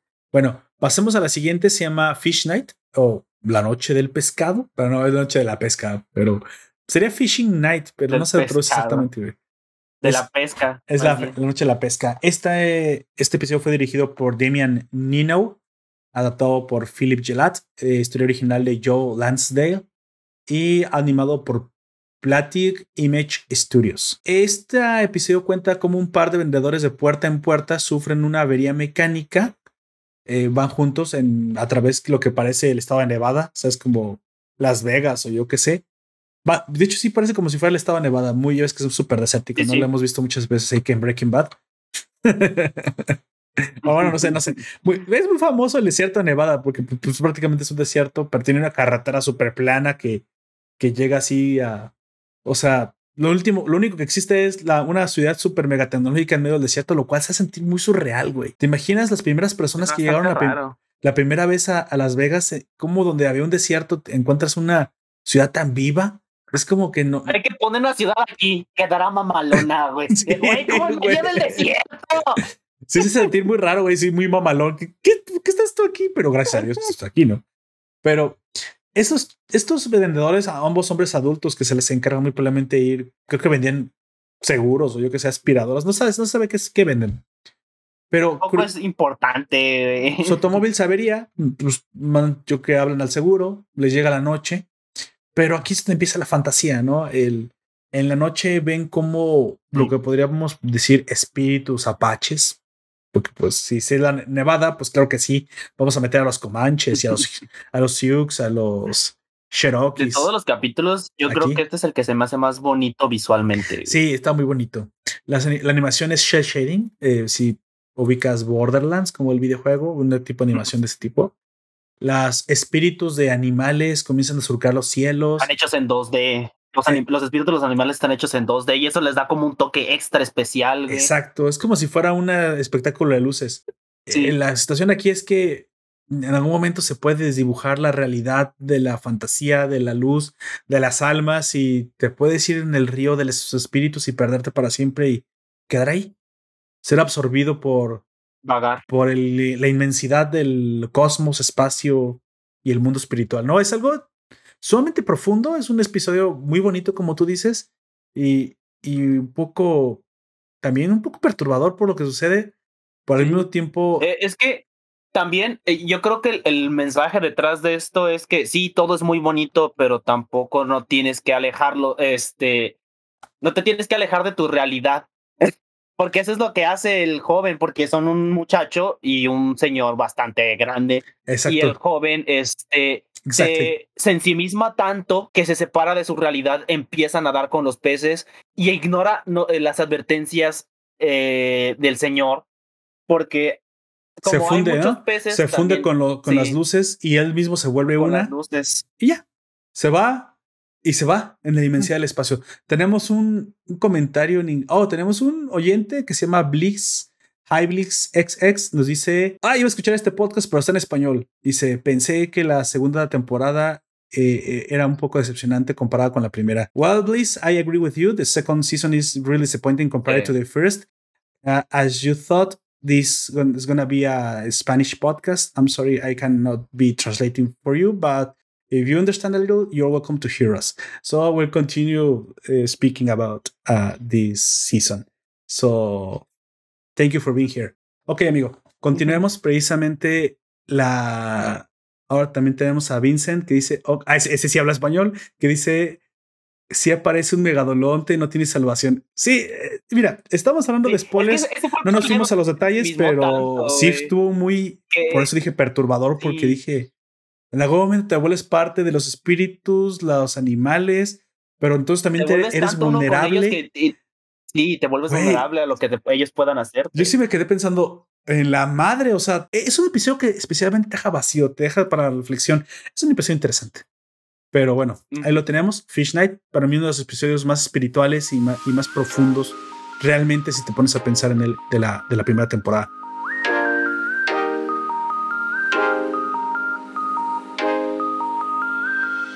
Pasemos precisamente al siguiente, amigo. Y más Va- vamos más rápido porque tenemos que a- Así. hablar de, de todos. Pues aquí, aquí ya nos vamos a tener que explayar de a fuerzas porque ese es uno de Ah, llegó, sí, sí. Entonces, eh, Sí. ahorita nos saltamos y tú dices Yo- dos. yo ¿Qué te parece? técnicos. Ah, sí, me- por favor, yo, me digo los datos técnicos y tú continúas con todo lo que querías Me decir parece al respecto. Eh, el siguiente es Lucky 13, este, o 13 de la suerte. Es de Jerome Chen. El, el direc- la dirección, el guion es por Philip Gerald. Ger- iba a decir Gerald, como el de el Vichy. Este sí, no. Ese es otro. Philip Gerald. Philip Y Gerald. este eh, es una historia original de Marco Kloss y fue, de hecho, fue, este es el, el estudio más eh, importante, por así decirlo, que aparece aquí, que es Sony Pictures, güey. Eh, Sí, exactamente. Y de hecho se nota, se nota la calidad. Este Se sí nota- es hiperrealista. dinero, Se, se nota ah, que hay niveles, güey. Hay, este niveles, o sea. Güey, aparte tiene eh, esta actriz, la, la que hace a la, a la sargento capitana. Esta es esta negra que salió, bueno, que es una actriz me- medio principal en casi todas las temporadas de Orange is the New Black. Una flaquita, sí. una flaquita así que, que aparece mucho ahí. Entonces, De esta hecho, actriz. Orange is the New Black es la razón por la cual su carrera se, de, eh, se sí. hizo hacia arriba de una manera muy cabrona. Sinceramente. Bueno, Lucky 13 o 13 de la suerte precisamente es el, es el episodio en el que yo voy a ahondar porque precisamente es mi favorito de la primera temporada. ¿Por qué es mi favorito de la primera temporada? También aquí sí voy a hablar más, más spoilers porque aquí lo desarrollo un poco más y porque me gustó muchísimo el episodio, ¿sí? Ambos, ambos, tanto ya como yo, profundizaremos en un episodio de cada temporada, les repito, y en esta ocasión, pues este, este me toca a mí. Dice, dice Vincent en el Twitch, ese episodio, me imagino que se refiere al, al de Las Vegas, se te deja un sabor de boca que estás en el espacio seguro. Bueno, las peores situaciones no se pueden prever. Pues claro, es, es que te deja un Sí. vacío. Ese, Sí, ese es te lo deja muy vacío, con un vacío, literalmente es un vacío existencial como de madres. ¿Y qué le fue lo que le pasó a ese güey después de que se lo botaneó el megalodón, güey? ¿Qué? Estás viendo Ragnarok de Netflix, güey, el, el, el récord sí, of sí, Ragnarok. Record of Ragnarok Cuando tu alma se muere, desapareces, güey. No hay otra cosa. desaparece. Pero es que él no estaba muerto, no era un alma, güey. Se hizo Pues, uno con las almas, pero él estaba físicamente ahí. Se lo botanearon, güey. Lo siento. ¿No viste Megadol- Megalodón con Jason Statham? Sí, era Jason Statham o era La Roca, ya no sé, bueno. Ya sabes a lo que me estoy refiriendo. güey. ¿Quién Un pelón, güey. pe- pelón genérico, güey. Pelón genérico de acción. Exactamente. Ahora tenemos uno que es Batista. Uno más. De seguro, güey, pero tú no eres un, pe- un pelón genérico de acción hasta que no sales en una película de Rápido y Furioso, güey. Así que tenemos que ver a Batista en una de esas películas. Pero bueno, Sí. ¿por qué me gusta tanto? Uno, eh, el test de la suerte precisamente nos habla de una guerra. Estamos en una guerra un poco medio. No, no, de hecho, no llega ni a ser futurista, muy moderna, un Call of Duty Modern Warfare, si quieres. Pero lo curioso es que. A mí me pareció un poco más parecido a Halo, güey, por el tipo de naves que utiliza. Pero. Se parece bastante a los Pelicans que utilizan en Halo, güey. Sí, sí, sí, pero las armas y todo todavía puede, puede quedar dentro de lo que es todavía moderno, güey. Es un poco diferente, si quieres, fantasioso el diseño, pero siguen siendo armas modernas. Eh, hasta ahorita no, no parece ni siquiera que, que esté en el futuro. 13 de la pues, suerte habla más de precisamente una, una, una, forma de, de, cómo el piloto se compenetra con su nave. Nos habla de, de precisamente esta actriz que interpreta a la, a la sargento, no teniente, Cotter. Esta teniente es la nueva, la nueva capitana, la nueva piloto piloto, precisamente de la pilota, güey. ¿Qué, es pilota, güey? Eso no, existe. la, pilota. La pinche raya va a colgar, te va, a, colgar, güey. ¿Cómo pilota, güey? Eso es. Yo dije recluta, tú dijiste, fuiste el que dijo pilota. Ah, güey, perdón, yo escuché pilota, una, una pila grandota, güey. Qué chingados contigo. Bueno. Yo dije recluta, no sé de qué estás hablando, cabrón. Pero lo curioso es que dice, ¿qué? ¿Me van a dar la nave que nadie quiere? Y sí, sí, teniente, le toca a esa nave. Y es que era una nave que. Es como la novatada, güey. Era la 13, 0, algo, algo y 13, y sus números subaban 13. Y digo, ella, ella misma dice: los pilotos somos sumamente supersticiosos. Y tener el, el 13, híjole, güey. O sea, como que pues no voy a durar ni siquiera una misión, ¿no? Pero todo sucede cuando la primera misión. También tiene como una historia detrás la misma nave. Sí, ahorita la iré diciendo. en la primera misión, precisamente ella recuerda, pues que ya cuando está haciéndola, dice: híjole, estoy en una misión en la que normalmente ese tipo de misiones, la nave insignia no sobrevive. Es mi primera misión. Voy hacia el frente. La nave que ha perdido dos tripulaciones, güey. Seguiditas, pero la nave. Pero la nave ha, sobrevivido. Esto no pasa. O sea, esto es un muy mal augurio, güey. Pero justamente un, mecánico, que se vuelve aparte un amigo, un amigo de ella, le dice: No, no desconfíes del 13, del 13. El 13 tiene una personalidad, es única. Casi diciéndole que si le ha ido mal, es porque el capitán, también. o mejor dicho, el, el, piloto no, no ha sido suficientemente bueno, pero la, la, nave tiene mucho corazón. Y eso es lo que te trata de decir. O sea, yo lo estoy interpretando, pero te dice, la nave tiene mucho corazón. Si la sabes respetar, ella, ella te va a cuidar. Y es donde empieza lo bonito, por eso me gusta tanto este episodio. Y sí, da la casualidad que en la primera misión eh, eh, prácticamente van tres naves junto con, e, bueno, dos naves y ella. Llegan a, a un sitio donde les, los emboscan dos casas y destruyen dos de las naves y nada más queda ella. Pero ella no se quiere ir de ese lugar hasta que no tenga a todos los hombres, que no haya recogido a todos los soldados, aun cuando eso la pone en una zona, en una zona de, poco confort, una zona límite en la que está a punto de ser destruida. Logra rescatar al, al último hombre y apenas comienza a, irse del lugar. Sin embargo, pues le están persiguiendo dos casas, dos casas con, con armamento de última generación, misiles, y pues bueno, con pilotados por eh, pilotos especialmente de guerra. Y simplemente trae un, como tú dices, una nave tipo Pelican de Halo, una nave de transporte. Sí trae su, su torreta de defensa, pero no es una nave de combate, güey. Y esto es lo interesante porque transporte solamente. está piloto, obviamente siendo, aunque novata, teniendo un gran instinto y una gran inteligencia, pone a, al límite la nave y de cierta manera utiliza el, el ambiente alrededor de ella para poder vencer a, a, su favor, para poder vencer a los cazas. Y también hace maniobras impresionantes que les, que surten efecto, salvando su vida y pudiendo destruir a los cazas que la siguen. Estas maniobras también no hubieran sido posibles si la nave no hubiera respondido tal como el piloto hubiera deseado. Y esta es la primera vez que la piloto eh, tiene respeto por la nave. Pero más que nada es el, el respeto por lo que haces. Yo así lo interpreto, güey. El, respeto por lo que, a lo que tú le imprimes personalidad es aquello a lo que tú le pones eh, ahínco y le pones respeto. Entonces, se siente bonito porque de, cierta manera hasta, hasta el, episodio juega contigo, con tu mente, haciéndote ver que la nave sí tiene una inteligencia artificial y de cierta manera la inteligencia artificial está em, consciente de que la piloto que tiene la quiere. Y obviamente, pues dices, bueno, pero pues eso podrá ser nada más como algo novelesco, ¿no? Algo dramático. No, no, no es real, no es real, esto es la guerra y, y puede ser que la nave sea buena realmente y que solamente fuera su precisión. La piloto es la buena en todo esto. Y lo es. La piloto es la buena en todo esto. Eso no, no te queda la menor duda. Sin embargo, pasan varias cosas. eh, me, me, encanta, te cuenta 19 misiones y en ninguna de esas tres 19 misiones se pierde una sola vida. O sea, con, consiguientes a lo que había sucedido. Luego, las últimas 10 misiones ni siquiera recibió un, un solo rasguño. La gente, la gente comienza a creerse que el 13 en verdad es el 13 de la suerte, que la nave está bendita, siendo la peor nave que se, se creía, ahora está bendita. El mismo capitán general o, lo, o teniente, yo que sé, le ofrece a la piloto, te cambio ya, mira, ya no es novata, ya tenemos unos Black Hawks, unos nuevos, nuevas misiones, digo, unas nuevas naves para que hagan las misiones más a gusto. Y, y de hecho, se ve que también son de, de transporte, pero que están mejor equipadas Claro, para el combate, mejor- se ven mucho mejores. eh. mucho mejor equipadas. Dice, no, yo me quedo con el 13 de la suerte. Siempre me he cuidado y no le voy a dar la espalda.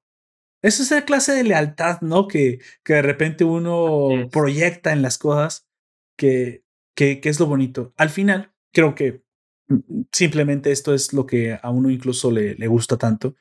Al final la nave, tú dices hasta todo este mo- momento, pues todo es simplemente para superstición, ¿no? Como ya te habían dicho. Hay una, hay una misión al final, aquí se acaba el episodio. En esta misión eh, emboscan a la, bueno, no emboscan, sino que pues obviamente tiene que llegar a recoger a algunos soldados que están en plena batalla, que están en plena La retirada. suerte y- no puede durar para siempre, güey. Exactamente, aparte la suerte no puede durar para siempre, pero estos soldados son recogidos por la, por la nave y se está yendo en plena batalla, pero obviamente pues es pedirle demasiado a la, a la pobre, a la, a la pobre ave de Ah. hierro y la derriban destruyendo un, ca- uno de sus eh, propulsores, pero ella, esta piloto con su gran, gran experiencia, logra aterrizarla de manera suavecita para que no se estrelle y explote. Sin embargo, siguen estando dentro del campo de batalla y pues tienen que buscar refugio porque pues ahora los, los derribaron. El caso es que los enemigos se empiezan a acercar y ya derribada la nave, pues eh, la piloto dice, pues vámonos, vamos a cubierto, vamos a tener que luchar por nuestras vidas, pero, Se despide de la nave. pero tengo que destruir la nave porque no se las voy a dejar. Sí. No voy a dejar que la tengan. Primero, primero muerto antes que, que, que se lleven esta, esta nave. Aparte, pues me Es que imagino que... sencilla, digo que. Sí, se- secretos militares, ¿no? Cosas que debe tener la nave. Entonces, esta, supongo, lealtad proyectada, de cierta manera, hasta al final no hablo de que sea en verdad una lealtad porque las máquinas no piensan, Ma- más bien parece que es, todo esto es la proyección de su dedicación. Dices, bueno, pues sí, la nave me sirvió, pero hasta el día de hoy, pues no, ni modo, es su último día y, y tengo que destruirla para que no la tengan los enemigos. Y aquí es donde viene lo fantástico, digamos, la, el, digamos, el realismo mágico que tiene esta, este episodio, porque en verdad nunca es fantástica hasta este momento. Y este momento este también momento. puedes interpretarlo como pues, una falla, una coincidencia, pero me gusta pensar precisamente que puede, puede existir la posibilidad de que la nave te esté cuidando. Es que nos gusta a los humanos pensar que las cosas pueden llegar a desarrollar sí. sentimientos. Es, es, es lo bonito, ¿no?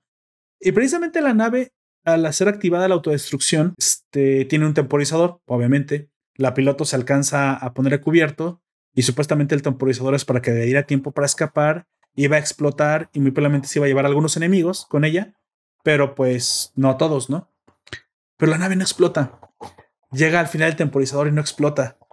Y la piloto y todos los que iban con ella se quedan viéndose unos a otros, ¿no? ¿Qué pasó? Falló la explosión, el temporizador se detuvo, hay un cortocircuito, muchas situaciones que pudieron haber pasado. Pero cuando todos los enemigos se acercan y ya ni siquiera le ponen atención a la nave derribada, eh, e incluso algunos de ellos comienzan a, a subirse al fuselaje para, para comenzar a disparar desde ahí. Cuando ya todos están reunidos, todo el pelotón que, que está Todo asediando, alrededor de ella. ella explota, güey, llevándose absolutamente a todos los cabrones con ella, destruyendo prácticamente a todos los enemigos. Era la forma de de- decir adiós, salvarla hasta el último momento. Ese es el, pues no sé, güey, ese es, ese es el momento en que Momento te quedas pensando. En el que. Sí. O sea, no, eh, a lo largo de la, eh, de la película, iba a decir, del, del capítulo. Pues parece una este, película, sinceramente, güey. Sí, esto sí parece una película, güey. Y aparte es de los que eh, tiene más duración. Exacto. Este, te, da, te van a de entender que, pues, sí puede ser que sea superstición o puede que la misma. Hay algo, algo más, algo especial, sobre todo en esta nave, porque pues las otras no las conocemos, sobre todo. Pero hay algo extra. Este, y aquí es cuando nos dice: Pues mira, que sí hay algo. puede que sea un fallo o que sí tenga conciencia, pero ese algo te está Nadie, ayudando. nadie en puede este saberlo, momento. pero Exacto. Al final, me parece que incluso lo que más me llega es que Cotter dice real o mentira, fantasía o verdad, me cuidaba o no.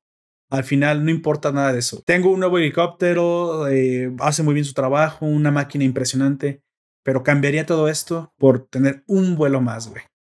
Un vuelo más con el 13 de la suerte. Porque se queda con la placa de la misma nave. Sí. También. Es, es un episodio muy, muy. Realmente, si dejas que te llegue, es un episodio interesante va bastante Sí, sí, sí. Este, sentimental en ese Si momento. te lo permites, te puede conmover. Con, conmover, claro que sí.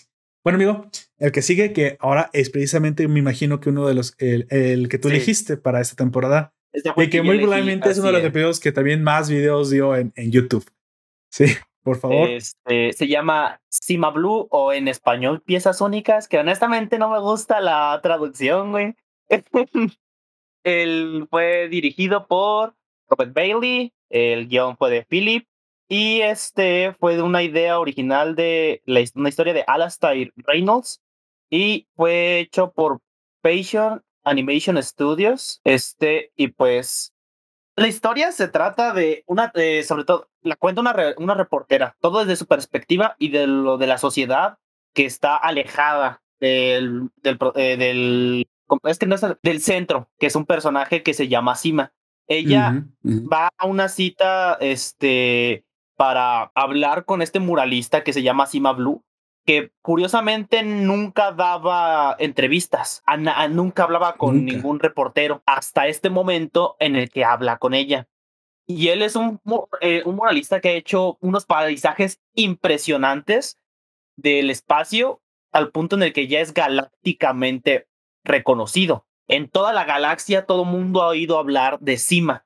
Así como en nosotros, no sé, Andy Warhol, este, o Jason Pollock. eh, Leonardo da. Vinci, ah, eh, sí, eh, así de famoso llegó a ser. Y pues hay rumores que dicen que él pues, modificó su cuerpo al punto en el que su cuerpo puede resistir cualquier ambiente, eh, entrar a la lava, ir al frío más eh, potente que existe. se volvió un androide, ¿no? Aparte, así como un artista, pero incluso Sí, sí. medio excéntrico y se ha vuelto un androide. Obviamente, todo esto es en el futuro, es una ambientación Es- fu- es muy, muy- futurista. Y eh, eh, también algo que me gusta mucho es el estilo en el que está dibujado, con estas formas este, exageradas y anguladas en algunos casos. Exacto. Este se, se ve bastante interesante, se ve muy bien. muy, bien, ver- este, muy vertical, es, es interesante, es único Sí, sí, en, sí, en la animación. No, no, no existe otra como esta en toda la serie. Y pues cuando llega a- la reportera, Sima habla sobre su historia. Habla sobre una ingeniera o Por Una primera vez va a contar su historia, güey. Sí, su historia de origen.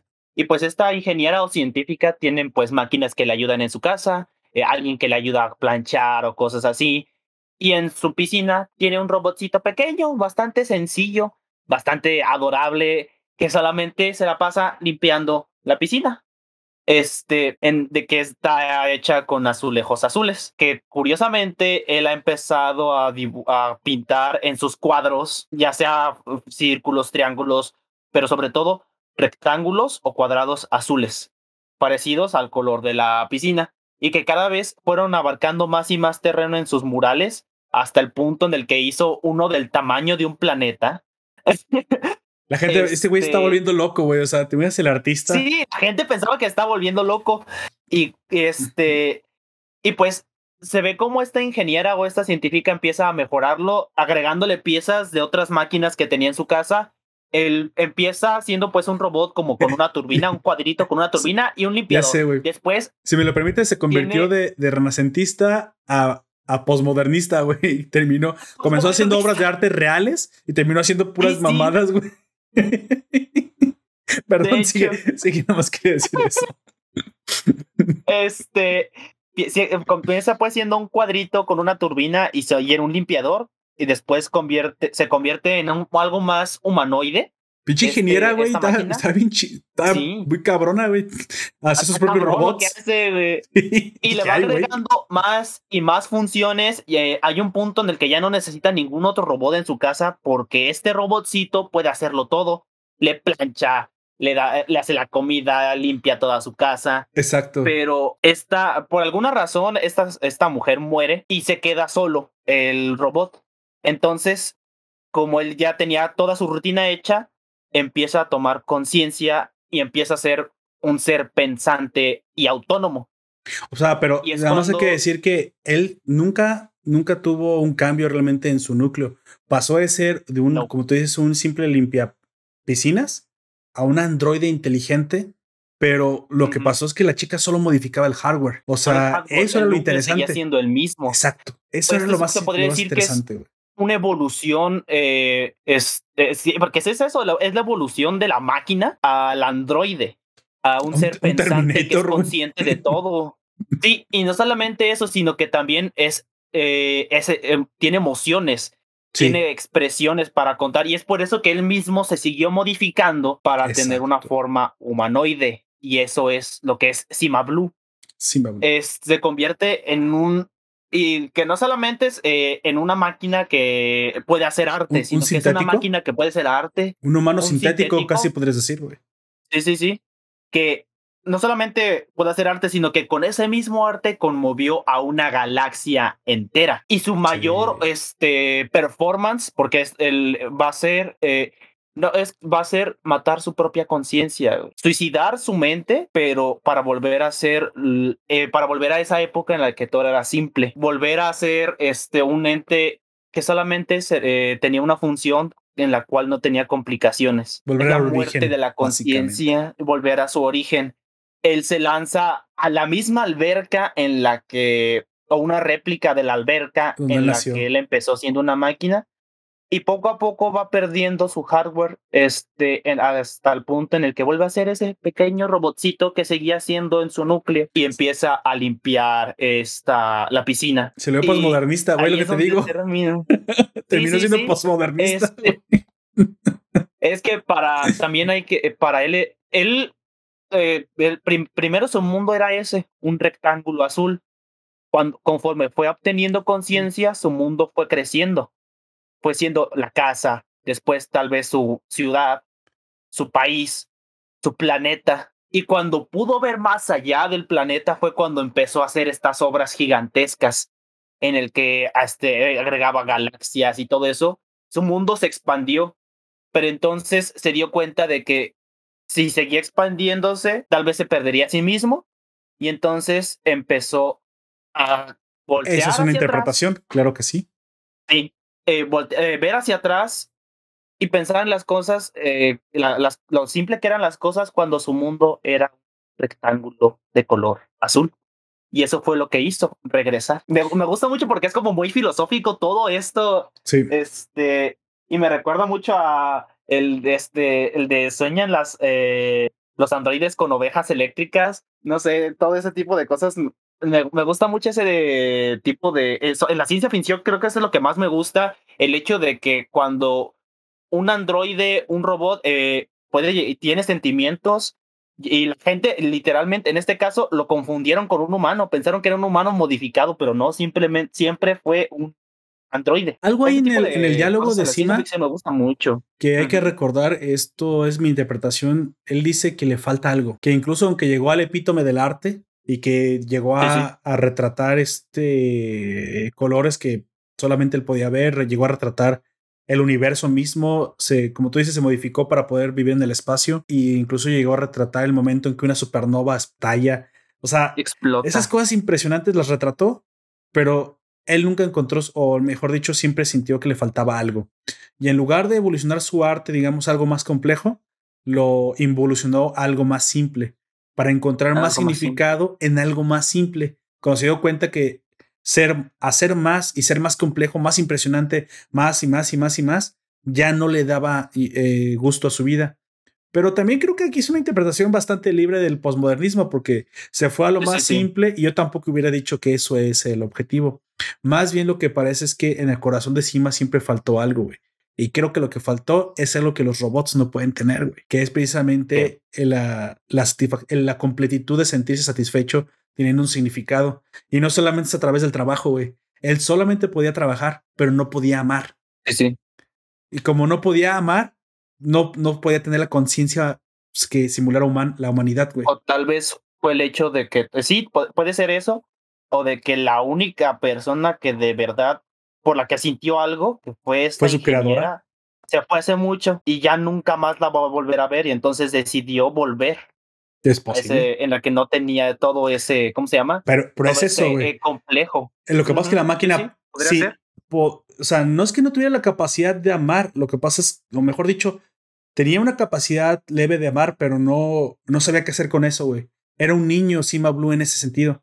Haber perdido su guía que nunca le enseñaron a, a amar. Es algo muy parecido a Yo Robot. Si alguna vez recuerdas esa película, vuelves a ver. Sí, sí, sí. Eh, Eso, es lo que le pasa al, al, al robot. Los robots, cuando. Es por eso que no se, vuelve, no se pueden volver Terminators, güey. Si los robots realmente se vuelven tan inteligentes como los seres humanos, desarrollarán sentimientos, güey. Y, y los sentimi- el sentimiento, uno de los más complejos que existe, es el amor. Y el amor es lo que nace de la empatía, del ver por otros, de la autoconciencia. Entonces, es como que medio incoherente que se vuelan inteligentes por se vuelan crueles.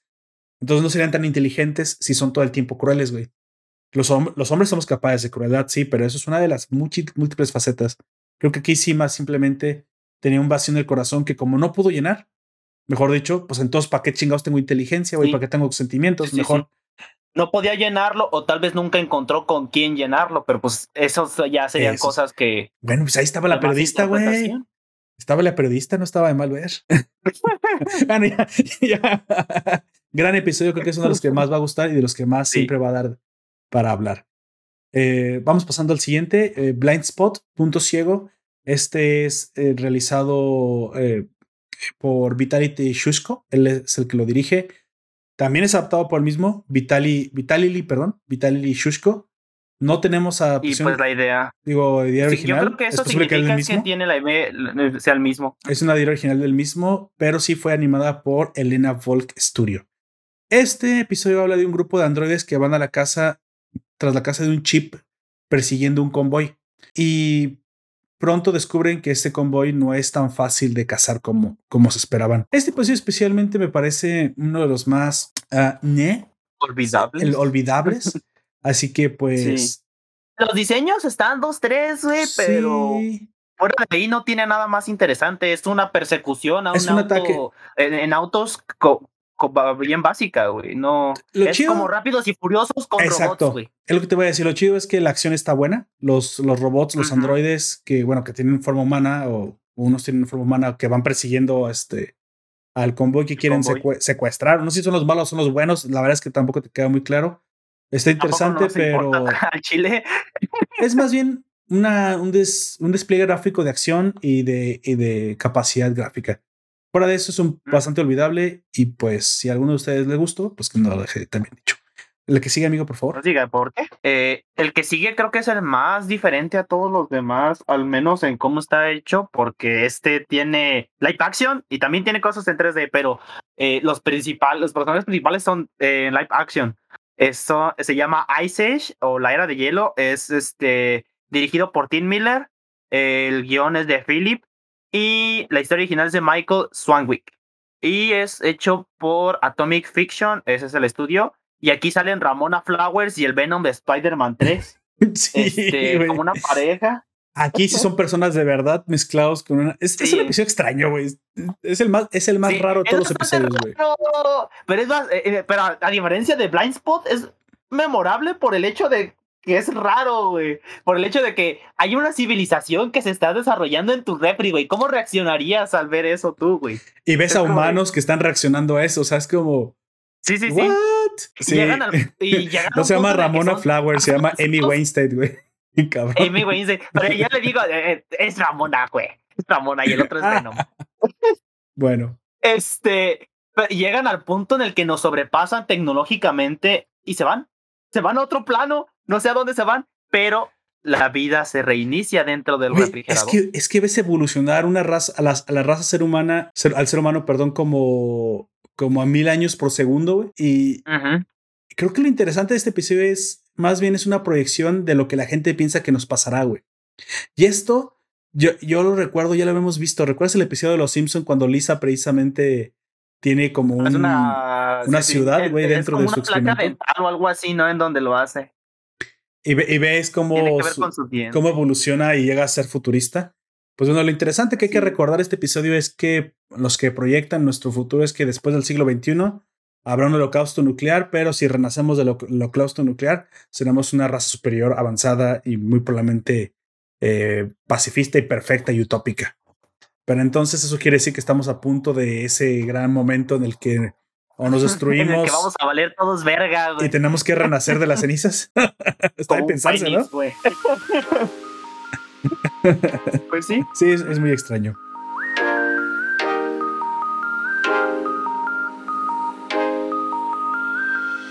Bueno, la última, no sé, no la última, ¿dónde estoy? Ah, sí, la penúltima. se llama Alternate Stories, historias alternativas. Esta es dirigida por Víctor Maldonado y Alfredo Torres de nuevo, adaptada por Philip Gelat, eh, guion original de John Scalzi y hecha por el estudio Sun Creature, Sun Creature Studio. Esta, es la más cómica de todas. Esta es la pregunta que este, este, este, episodio responde, si es la más cómica de todas. Este episodio responde la pregunta de ¿quieres ver a morir, quieres ver morir a Hitler de las maneras más fantásticas e irreales y surreales posibles en múltiples multiversos? Si así lo deseas, pues bueno, este es el episodio para ti. Es prácticamente una sátira en la cual, eh, una comedia satírica en la cual se plantean eh, con caricaturas cómo es que se hubiera asesinado a Hitler y, lo, y cómo y eso que hubiera sucedido después. ¿Qué hubiera sucedido si se le asesinaba, no? Sí, pero todo esto es antes de la guerra, cuando todavía era un pintor, güey, cuando era un artista. Exactamente. No trae ningún mensaje, realmente es pura risa, es la excusa sí, son puras mamadas bastante eh, y la, y la más grande y la más exagerada de todas es la última en la que Hitler del futuro que ganó la guerra viene a salvar al Hitler del pasado pero como está tan emocionado, le quiere dar la mano a su versión joven y destruye toda la realidad. sí, güey, nunca debes de tocar a tu versión de otro mundo, güey. Por favor, si alguna vez te llegas a encontrar, vas a aniquilar toda la realidad. Todos los tiempos, para adelante y para atrás, completito, güey. Para adelante y para atrás, sí, no, nunca toques a tu versión alternativa. Pero si viajas en el tiempo y te tocas a ti mismo del tiempo, o sea, si tocan tus dedos, a lo mejor se muere de una gripe o algo así. así de que tampoco te conviene, güey. Porque tú vienes ya con ciertas eh, aguantes a ciertas enfermedades que ese de tú de, tú de ese entonces, ¿no? Así de que estás atentando contra tu propia existencia, así como McFly cuando se quiso coger a su mamá. Hola, papá y mamá. Y les encuentres justo en el delicioso cuando están haciendo desaparece esto. Bueno, bien, ah. en, en, el Twitch, Vincent Vince nos deja un comentario y nos dice, mientras más tardemos con el holocausto, menos recursos va a haber para que se para que se dé el Hay que provocarlo. Digo, ¿qué? Yo estoy no estoy tan no estoy tan de acuerdo en que en que los recursos son limitados. De hecho, para mí los recursos son ilimitados y mientras más somos, más recursos hay. Solamente hay una manera de hay que encontrar una manera de Pero Eso solamente sucede con la raza humana porque somos los únicos capaces de eficientar los, los recursos. La, única raza que mientras más numerosa es, más recursos genera, es, somos nosotros. Los animales no tienen esta capacidad y esta la tenemos solamente y solamente porque somos inteligentes y creamos ciencia. Si no, imagínate, si no recuerda lo que hacía un kilowatt hace 100 eh, años y lo que hace un kilowatt ahora.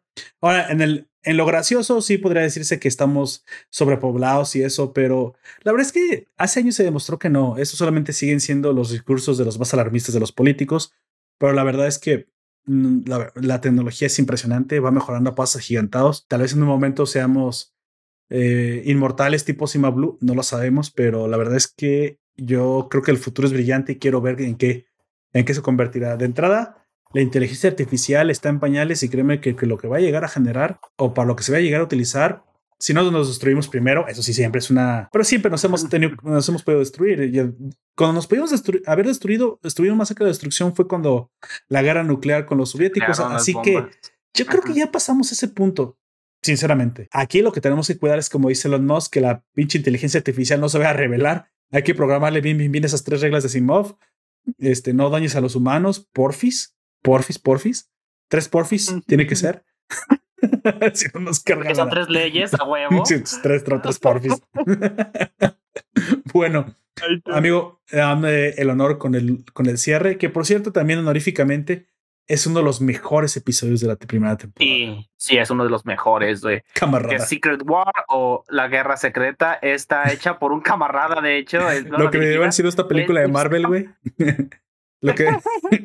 ya, sigue, güey. Ya, es muy temprano para tirarle mierda a Marvel. Tú, dale. Sí, es de Istvan Stokowski y está hecho por obviamente el guion de Philip Herald.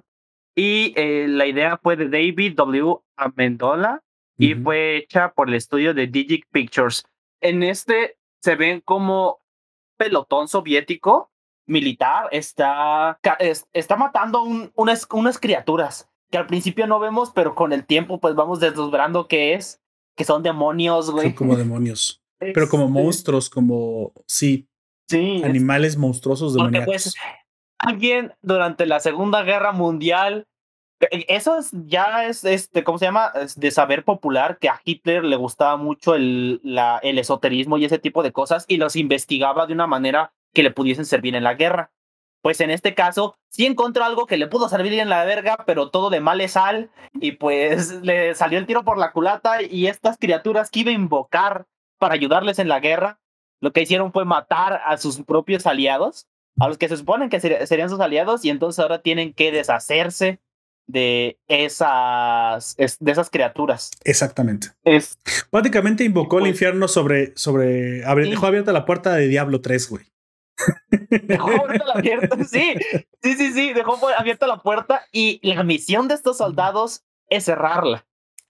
Eh, eh, soviéticos, por pues, cierto, en la época de la, de, la Segunda Guerra Mundial. Que la verdad. Porque asumimos que durante esa guerra eh, los alemanes que trataban de invocarlo valieron verga porque los invocaron y, y, los han de haber diezmado. Yo asumo eso. Y entonces esto se volvió un problema de Rusia porque es de los países que estaban cerquitas de ahí. Sí, creo que estaba en Siberia la puerta, o así. Digo, son, son rusos, son soviéticos, lo entiendes por el nombre, por la fecha, pero la verdad es que no importaba de cuándo fueran, güey. La, la historia es impresionante, el, el, hecho que los demonios aparezcan y se deba cerrar esta puerta. Eh, a cualquier costo. A, lo que me refiero incluso es, o sea, la calidad que tiene, güey, la, la profundidad de la historia que te alcanza a contar en tan poco tiempo, eh, te, te, desarrolla personajes que he visto series que en 10 capítulos no te desarrollan nada y este cabrón en, en 5 o 6 minutos ya, te, ya empatizaste con todos los personajes, ya los conoces, sabes su historia, puedes imaginarte cuál es su trasfondo. Te preocupas por ellos. E incluso, así es. Para que al final, pues, se desate una batalla última y lo que sabes que va a pasar es una aniquilación total, ¿no? Es una desesperación que tú también comienzas a sentir porque también te comienzas a sentir parte de ese pelotón. Gran historia, sinceramente. Y, con un, con un único superviviente que pues es la esperanza porque aparte de que es el único superviviente, es un chico, es alguien joven, porque la, la juventud o las siguientes generaciones siempre van a ser la esperanza de las anteriores. Exactamente, y son los que por los que se debe de vivir, ¿no? Todos los soldados están de acuerdo con, con que él viva, güey, con que él sea el que se salve porque es el más chico y es el que tiene que ir a pedir Como que ya lo habían hablado incluso, ellos ya lo tenían hablado, ya lo habían asumido que él era el único que tenían que proteger y que tenían que esforzarse porque sobre, sobreviviera. Porque se les queda viendo a los otros como, yo tengo que quedarme, ¿no? Y dices, no, tienes que irte. Películas enteras, series enteras, temporadas enteras, basura, güey, donde no tienes un claro mensaje donde la identidad. La pinche serie esta, ¿cómo se llama? No está difusa. Que tiene como cinco, cinco temporadas con sabe cuántos capítulos. No tienen el desarrollo que tiene este, estos personajes en apenas que 20 minutos dura el capítulo. Exactamente, en 20 minutos te cuenta más y te importan más que series enteras y películas enteras. Así que, ¿estás hablando de la, la española, Elite? La nueva que se estrenó de no Netflix. sé, solamente sé que es de Netflix, güey, y que no, y que no vale mucho la pena. ¿Seguro ya la viste? Pues a mí me han, eh, prácticamente todos los que sé que la han visto, incluso gente que consume contenido de este tipo de Netflix, dice que no le gusta, güey. Porque a mí, cuando a, la gente de Netflix no le gusta algo, es una buena señal, güey. Entonces es posible de que sean las cosas que a mí me encantan, güey. entonces a mí no me. Yo no creo, realmente no creo que me guste porque es un trama escolar, güey. Ah, no sé, pero, o sea, yo nomás estoy hablando si fue lo que yo acabo de ver anunciado. Pero no sé ni siquiera de qué se trata. Yo nomás vi que hablan español. Dije, ah, una serie española nueva. No, bueno, yo nomás podría decirte que hay series enteras de Netflix basura. Sí, sí, sí. Que en serio, este, este solo capítulo, güey, aquí ya quisiera entender la profundidad que este tiene. Sí. Así que. Y de algunos ni siquiera sabemos los nombres. es, lo, más eh, eh, eh, como impresionante. Nos dice Vincent, es de 15 minutos. Bueno, en 15 minutos. 15 minutos. Sí, no se, no se requiere ni siquiera el nombre, güey. La batalla final contra los demonios, el chico sí llega a pedir ayuda, el bombardeo se y el que van a pelear. con eso nos basta, güey. Sí, y, y, te duele el sacrificio, güey, que están haciendo los soldados. Te, te, duele porque se tienen que quedar, tienen que, ellos tienen que hacer tiempo suficiente para que el chico pida el bombardeo. Y sí, o sea, el sacrificio vale la pena, pero, güey, o sea, es, es también ves, ves a estos hombres y, y yo sé que siempre se interpreta de la peor manera, pero, güey, ves por qué un hombre llega a sacrificarse, güey. Entiendes que hay cosas más importantes que tú y, lo das todo en el, en el campo de batalla, esta hermandad que se siente en los combatientes.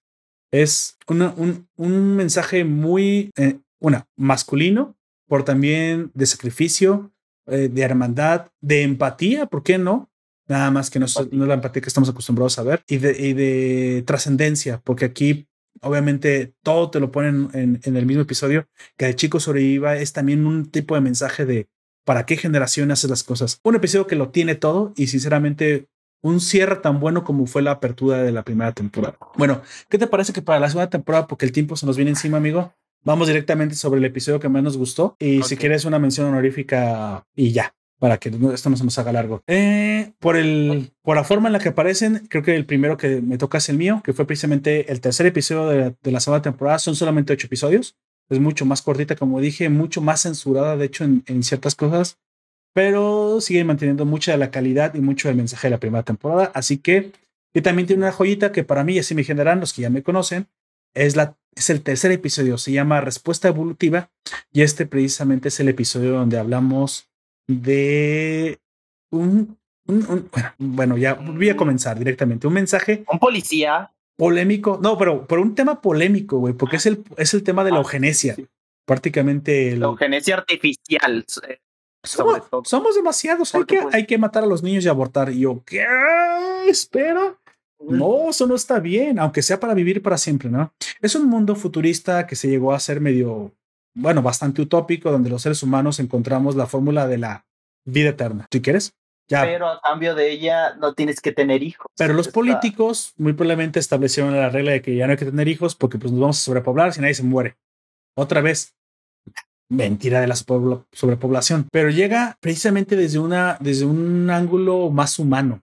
Y si me hizo hasta extraño que, que Netflix lo, lo dejara pasar ahorita como está la corrección política porque precisamente no está con el discurso progre de ahora, que es precisamente un detective.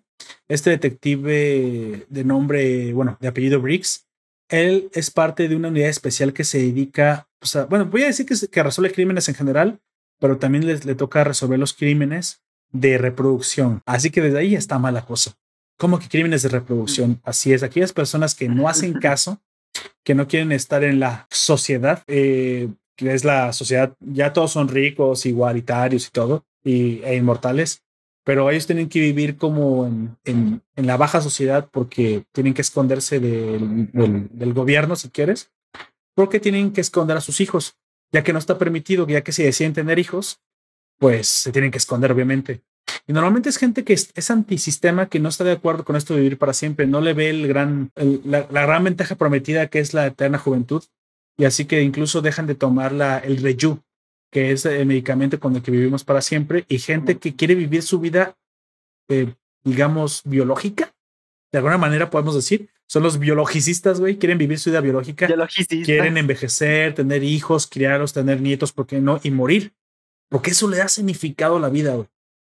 Y esta otra élite, que bueno, eso que es la mayoría de la sociedad, ya todos viven en, en una sociedad, como dije, utópica, eterna juventud, inmortal, ricos, pero eh, van a morir.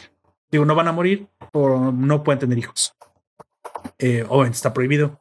Entonces, este detective tiene una pareja, una otra detective mujer, que precisamente a través de ella ves cómo se ha torcido la sociedad. Ella dice: Estos estúpidos reproductores, ¿cómo se les ocurre? O sea, ¿Qué tienen en la cabeza? ¿Mierda?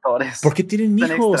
¿Quién necesita esas ratas? O sea, prácticamente deshumaniza la figura de los chicos, güey. Y eso es lo peligroso porque dices, güey, espérate, espérate, son seres humanos. Y son los seres humanos que debías proteger porque es un adulto. Y, y te refieres a ellos como si fueran peor que parásitos. Entonces el episodio comienza con Briggs, precisamente una misión en la que, una, encarcelan a las personas que estaban criando, los criadores, en lugar de decirles padres, creadores, reproductores, la forma más impersonal que puedas para deshumanizar al, al ser humano. y él aparte le toca ejecutar a los niños, porque pues no pueden existir. Prácticamente como limpia, como si fuera una perrera, como matar a los perros, ¿sí? Callejeros. Que tampoco estoy de acuerdo en matar a perros, a perros callejeros, pero entiendo por qué se tiene que hacer. Pero a esos niños les pasa, les sucede exactamente lo mismo. Él ejecuta a un niño de 8 años, menos, unos 6 años, eh, que precisamente no sabe lo que está pasando, mira directamente al cañón del arma y precisamente pues es asesinado a sangre fría. Briggs parece que tiene sangre fría. Ese es el punto. El padre que está por ahí. Énfasis en el parece. termina siendo asesinado porque se revela al arresto y le grita todo el momento a Briggs: asesino, asesino. Y se. Pues yo no soy asesino, soy detective.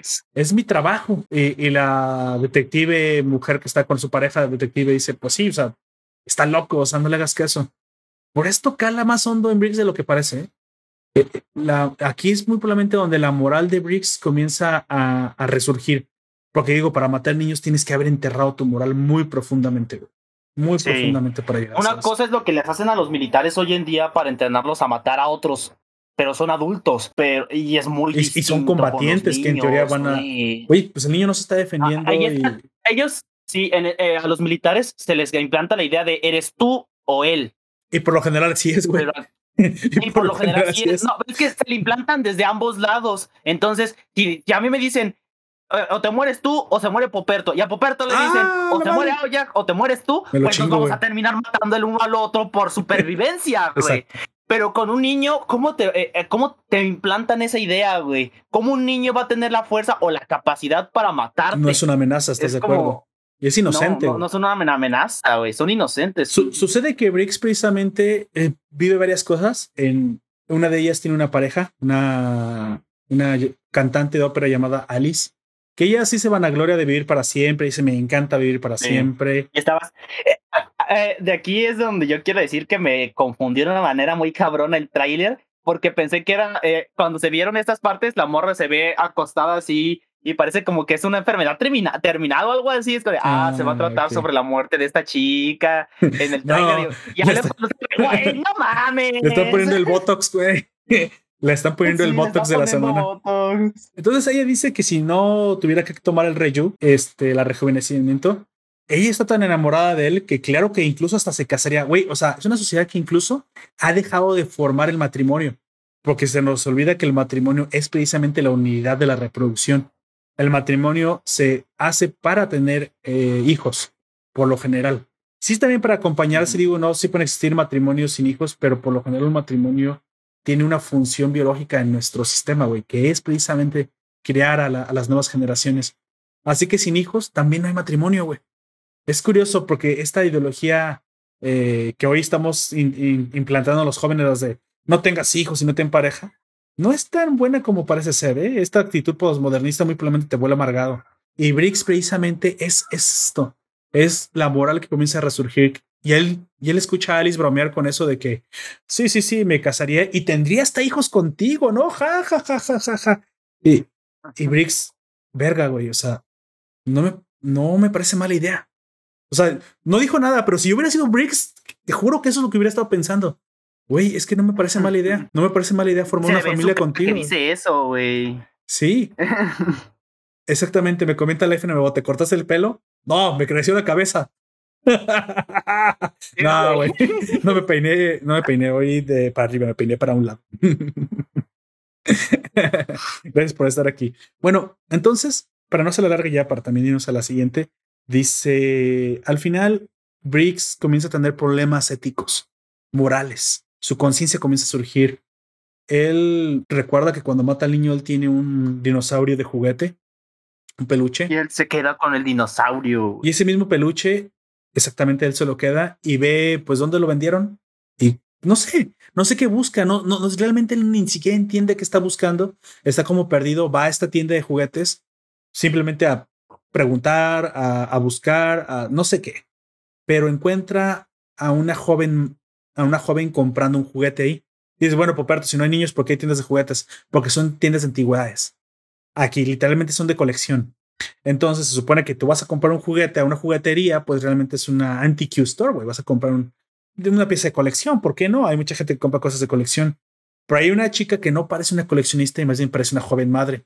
No se equivoca, la sigue a lo profundo del bosque. Como dije, la gente que, que vive eh, escondida tiene que estar, de hecho, no puede vivir en los grandes rascacielos, tiene que estar viviendo escondidos. Y esta señora tiene una, una, una casa en lo profundo del bosque. El policía no se da cuenta que el policía la sigue, Briggs la sigue y encuentra precisamente a la señora con una chica chiquita, una niñita de unos 5, 4, 3 años a lo mucho, llamada Melanie. La, señora obviamente se pone nerviosa y, pues ya sabe que ya valió madre, o sea, pues ya, ya la atraparon. Pero Briggs no está ahí para atraparla. Briggs no está ahí para ejecutarla, güey. Briggs está ahí para, para obtener respuestas.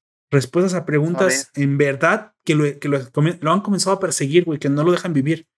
Y es, que lo atosigan de alguna manera. Exactamente, güey, que lo cazan, si quieres, por las noches. Y la pregunta es, ¿por qué lo hacen? ¿Por qué se arriesgan? ¿Por qué si son pueden ser inmortales? ¿Por qué lo haces? La joven madre que nunca nos revelan su, su nombre, pues ella dice con toda sinceridad, es, porque yo, yo, yo ya estoy muerta. ¿No ves estos ojos vacíos? Vivir más de 200 años me ha hecho ver muchas cosas, pero no, el ser humano no debe vivir tanto. En, e, en serio, o sea, le pierde importancia las cosas. Y eso, eso es verdad, güey psicológicamente. para vivir el máximo 120 años. Ya de ahí en adelante, te llega a los 120 años, bien. Pero ya de ahí en adelante, no sé. Es que no hay significado y aparte estamos diseñados biológicamente para tener descendencia, porque es a través de la descendencia que nos perpetuamos, güey, no a través de la vida eterna. Entonces ella le dice, yo ya estaba muerta, pero cuando ahora nace Melanie, a través de sus ojos todo es nuevo me causa una clase de sentimiento vívido, me vuelve a hacer sentir vívida como nunca estuve. Y eso lo puedo ver en tus ojos. Tú también estás muerto por dentro. Güey, eso le cae a Briggs como balde de agua fría y, y pues no puede más que darle la razón, güey. O sea, le parece impresionante la vida nueva, güey. Que no, o sea, la, la, la, él había dedicado a acabar con ella, güey, pero nunca había pensado en cuidarla. Es en ese sentido en el que él, bueno, sucede algo, eh, hay una clase de pelea trifulca, él le termina apuntando a la niña con la pistola y es el, es el momento cumbre, güey, ahí es donde se rompe, es donde dice, ¿qué mierda estoy haciendo? ¿Por qué le estoy apuntando con mi cañón a un niño, güey? ¿Por qué? Y también llega al punto de, empieza a reflexionar porque la mujer está dispuesta a morir por la niña. Por es, es algo que o sea, él sabe que de alguna manera sabe que es correcto, güey. De alguna manera él también lo siente, nada más que le han dicho que hay niños, niñas y niñes, güey. No es cierto, no hay niñes, güey, nada más hay dos. Entonces él sabe que no es verdad, güey. Pero no estamos hablando de eso, ¿verdad? Bueno, él, él sabe que no, que, que no está bien que, que no tengamos hijos. Entonces sale consternado y prácticamente renacido, si quieres de alguna manera, con una moral nueva, güey, con una conciencia nueva, prácticamente un hombre diferente que el que entró en esa casa. En esa casa murió el, el, el capitán Briggs, güey, o el detective Briggs, y salió un hombre completamente nuevo de ahí, güey. Y ese hombre completamente nuevo también está dispuesto a dar la vida por los niños, güey. Y es el, es el hombre que, pues, lamentablemente, como su pareja lo siguió y descubre que está la niña, sabe lo que va a pasar, güey. Así que termina ejecutando a su pareja, güey, a la detective. Ah, pero a cambio él también recibe una, una bala mortal. Y es el final, güey. Un final que me parece que fue una, una muerte más significativa que sus 200 pinches años de vida vacíos. Y es por lo que me gusta y así me genera, porque me gusta tanto este. Ya no quiero hablar más. El que entendió, entendió. Y si a ti también te gustó, si ya sabes por qué te gustó. Por favor, amigo, tu historia. Este, antes de ir a la que más me gustó, quiero este, hacer una mención honorífica a, bueno, las demás están bastante también interesantes, pero no voy a explayarme mucho, pero también me gustó mucho la del gigante ahogado, como el, el científico se pone a reflexionar sobre el cadáver de, de este mm. hombre. Eh, eh, no, sé si a ti te dio la sensación de que esto era como los viajes de Gulliver cuando. Sí, te voy a decir, güey. Es lo que hubieran pensado los liliputenses de haber visto a Gulliver muerto, güey, en la playa. Eh, eso fue todo lo que. Güey, me parece también como es cómo los humanos nos impresionamos de una manera tan fácil y, y de la misma manera en la que nos impresionamos, nos olvidamos de las cosas. Luego pasa el Yo creo que ese es el mensaje, e, ese es el mensaje eh, principal de este. Es, es, sí, nos impresionamos mucho, pero también lo olvidamos de una manera muy rápida. Eh, dice eh, que una o dos semanas después ya nadie recordaba que había un gigante. Los huesos que están esparcidos por ahí, algunos decían que eran de ballena, y el pene del gigante está en un. también decían que era de ballena, güey. O sea, sí puede haber gente que lo recuerde todavía, pero es el hecho de que lo olviden o que olviden esa emoción de encontrar algo así tan rápido, o que nosotros en general, los humanos, siempre que vemos algo tan impresionante, a los dos días se nos olvida. Pero también yo creo que representa el, lo que sucede cuando en verdad mueres. Tienes que entender que la muerte es común, güey, y que incluso aunque eh, tus deudos te duelan, va un momento en que tú también desapareces, güey, porque eso eres, eso eres, eres nada. Y no te gusta que te lo diga, güey. No, e, no eres nadie, no eres nada. Polvo eres y en polvo te convertirás. Y al menos los que te recuerdan dentro de unos años tampoco existirán, güey. Y en un, en un momento tu existencia no habrá tenido ni siquiera trascendencia en el mundo. Es por eso que muchos hombres, muchas mujeres buscan ser trascendentes de otra manera.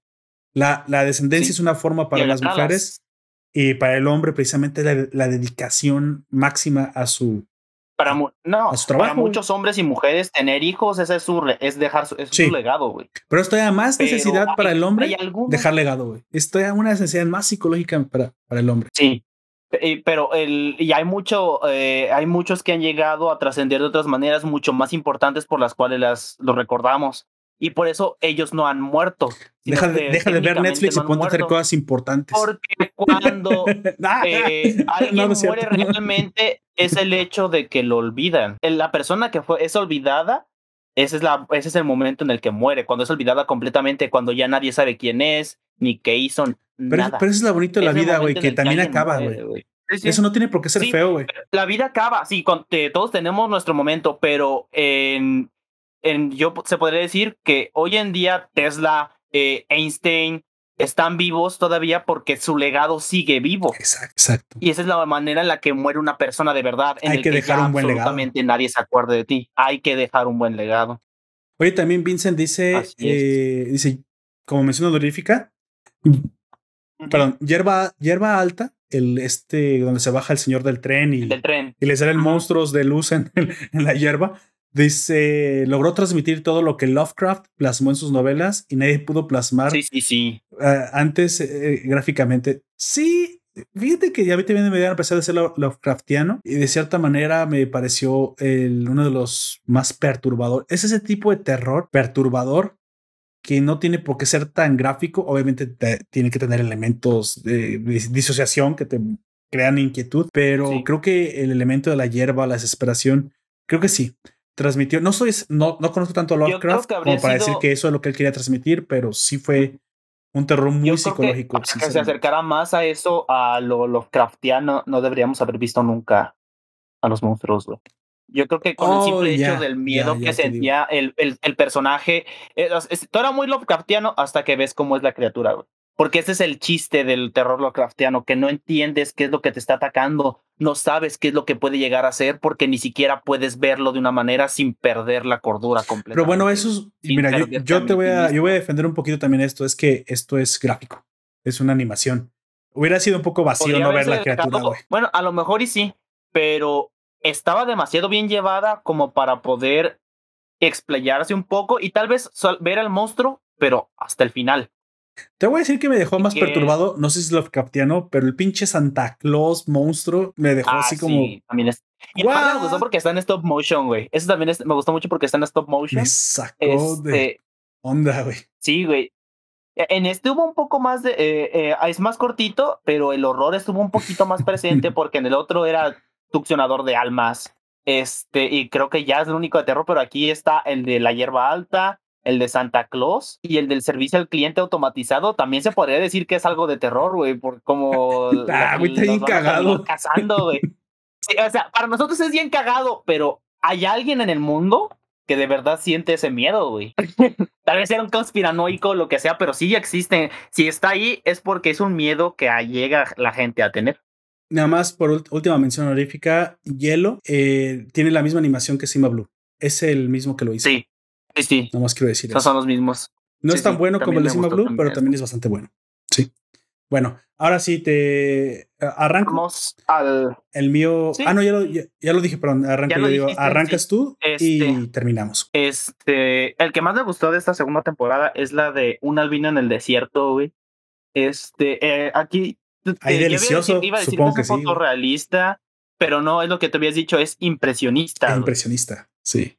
Es muy impresionista. Se trata sobre un albino que está en un desierto, Y, pero en otro y sci-fi aparte. y sci-fi, este, en el que él está consiguiendo productos naturales de la tierra y el, el que lo atiende dice, no, es que estas pendejadas son bien costosas, ¿por qué no mejor quieres las sintéticas? Son más baratas y más fáciles de conseguir el vato. Nel. No, las, rea- las reales están más esponjositas. ¿De qué estamos hablando? Sí, tú sigue. Este, y pues él es un hombre buscado porque se ven varias imágenes de se busca en el que está sujeta. Y entonces eh, llega un momento en el que lo reconocen y van y tratan de capturarlo. Y entonces se arman los pinches chingadazos en el que pues todos los que iban por él son asesinados. Por cada uno, pero a ese último lo ayuda una, una muchacha que está por ahí que la, ya lo estaba guachando de lejos, así como de se ve bastante interesante. como que ya se sentía la tensión sexual entre ellos dos en ese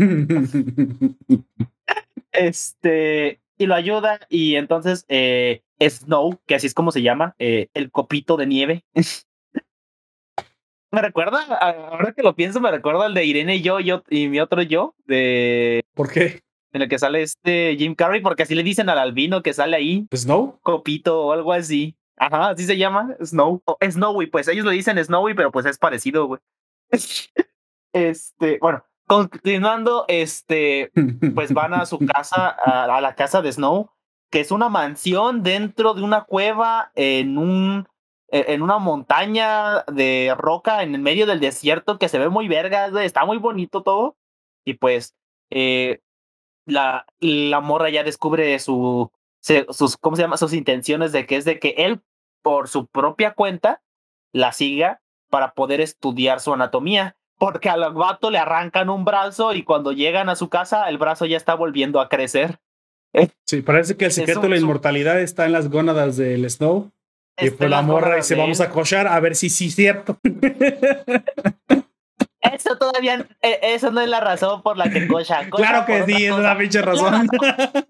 Es la razón por la que ella está buscándolo, porque quiere que él voluntariamente le preste sus huevos A- al menos le, le le pasó el contenido, güey, voluntariamente. Eh, por lo menos le pasó el conte- eh, contenido voluntariamente y él dice, no, no quiero, no voy a ir a la tierra a, a nada. Y el vato ya se queda ahí, pues Los quieres, ven a sacarlos y que los saca. Este, hablan un poco sobre su esposa muerta, que él se siente triste porque es inmortal. Nunca Típicas falla cosas de los la esposa muerta. Típicas cosas de los Es, inmortales. es un cliché. Güey, es que sí es típicas cosas de los inmortales que se quedan solos porque, porque no quieren encariñarse con nadie. Y luego arrasan Valaquia o qué, güey. Tal vez. porque pues tienen miedo a sentir ese dolor de la pérdida otra vez. Y es por eso que se alejan de la sociedad. Y pues esta morra dice, ah, pues yo sí te quiero. Y, se, y cochan. Y es, y ahí es donde obtiene el material genético. Tal vez sin, él, se- él ya se lo dio sin querer. Este, De hecho, entonces suena la alarma. Y pues no es la única que está detrás de sus bolas. Vemos que es No. buscado, es la razón por la que es buscado en, eh, al menos en bolas. este planeta y en otros. Quieren sus bolas. Y aquí estos no se las van a pedir, por favor. no sé sentirme insultado o alabado. Soy son mis bolas son las bolas más buscadas de la galaxia. No sé sentirme insultado, güey. Yo, no, di- yo no diría que deberías sentirte de ninguna de esas maneras. Deberías sentirte asustado porque hay algunos como estos güeyes que te las van a querer arrancar a la fuerza. Chingado. Es, es la, es la solución. Sentir, no sentir preocupación de que te las van a arrancar, güey. y pues se ve como aquí hay otro combate en el que le quieren quitar sus bolas al pobrecito Snow. Y la chica que estaba con él, eh, ya eh, al principio pues sí parecía que incluso había cogido con él por el hecho de querer tener su material genético. Pero aquí ya incluso empieza a pelear por él y es cuando nos damos cuenta de que hay algo más. Ey. Sí. Y de hecho, Pero se sacrifica por él en algún momento. Bueno, no se sacrifica, Se pero, sacrifica- pero también es asesinada por él. sí, prácticamente es asesin eh, es, la dejan bastante malherida ella. Porque cuando el vato va a revisarla, se da cuenta de que ella tampoco es un humano común y corriente. Oh, es un androide. Era Dio, no, Dio androide. ¡Es Dio! Dio, es, un, es un cyborg. Porque dice que prácticamente todo su cuerpo, creo que dice 98% de su cuerpo es sintético. O sea, casi to- el- todo, eh, todo lo que se, te sabrociaste es una máquina, Poperto. ¿Sabes qué? Pensé yo, es que les hubiera quedado mejor esto que precisamente por cochar. Y, y como esto, eso está en el esperma, güey, supongo, le hubiera pasado la inmortalidad, güey. Yo pensé eso, de hecho hubiera quedado Mm. mejor que, ah, es que al final era un androide. Dije, no, güey, es que, te, a ver, te plantearon todo lo que la inmortalidad y que está en las gónadas cocharon, Sí. como, como que, a ver, aquí algo no conectó. Qué chingados. claro que los hombres ahí tenemos la fuente de la vida, si no pregúntenle a las mujeres. Ah, Netflix progre, güey. Por eso cambiaron la historia. Mm, El vato. ya veo Netflix. Sí, bueno, Pero pues al fin y al, cuenta se quedan juntitos y se ve que van a pasar su inmortalidad in- sintética y su inmortalidad natural en el caso de Snow juntos. oye, y si hacemos Y un pues- fanfic donde Amazon se coche a Netflix ¿En serio crees que no existe ya? y tengan ¿Es a Disney? piensas eso? Ah, Rule, Rule 40. y- ¿Es, es Rule neta 30. que piensas que no existe ya algo así, güey? Se nota Perdón, que, me, me da culpa. se nota que Me da culpa, soy inocente, güey. estar en, en internet. Me dejé ver muy Eh, ingenuo, ¿verdad? muy Sí. Con el trabajo, güey. Sí, Eh, sí, muy sí. ocupado con el trabajo, ¿verdad? Ya han estado suficiente tiempo en internet. no he descansado bien, güey, perdóname.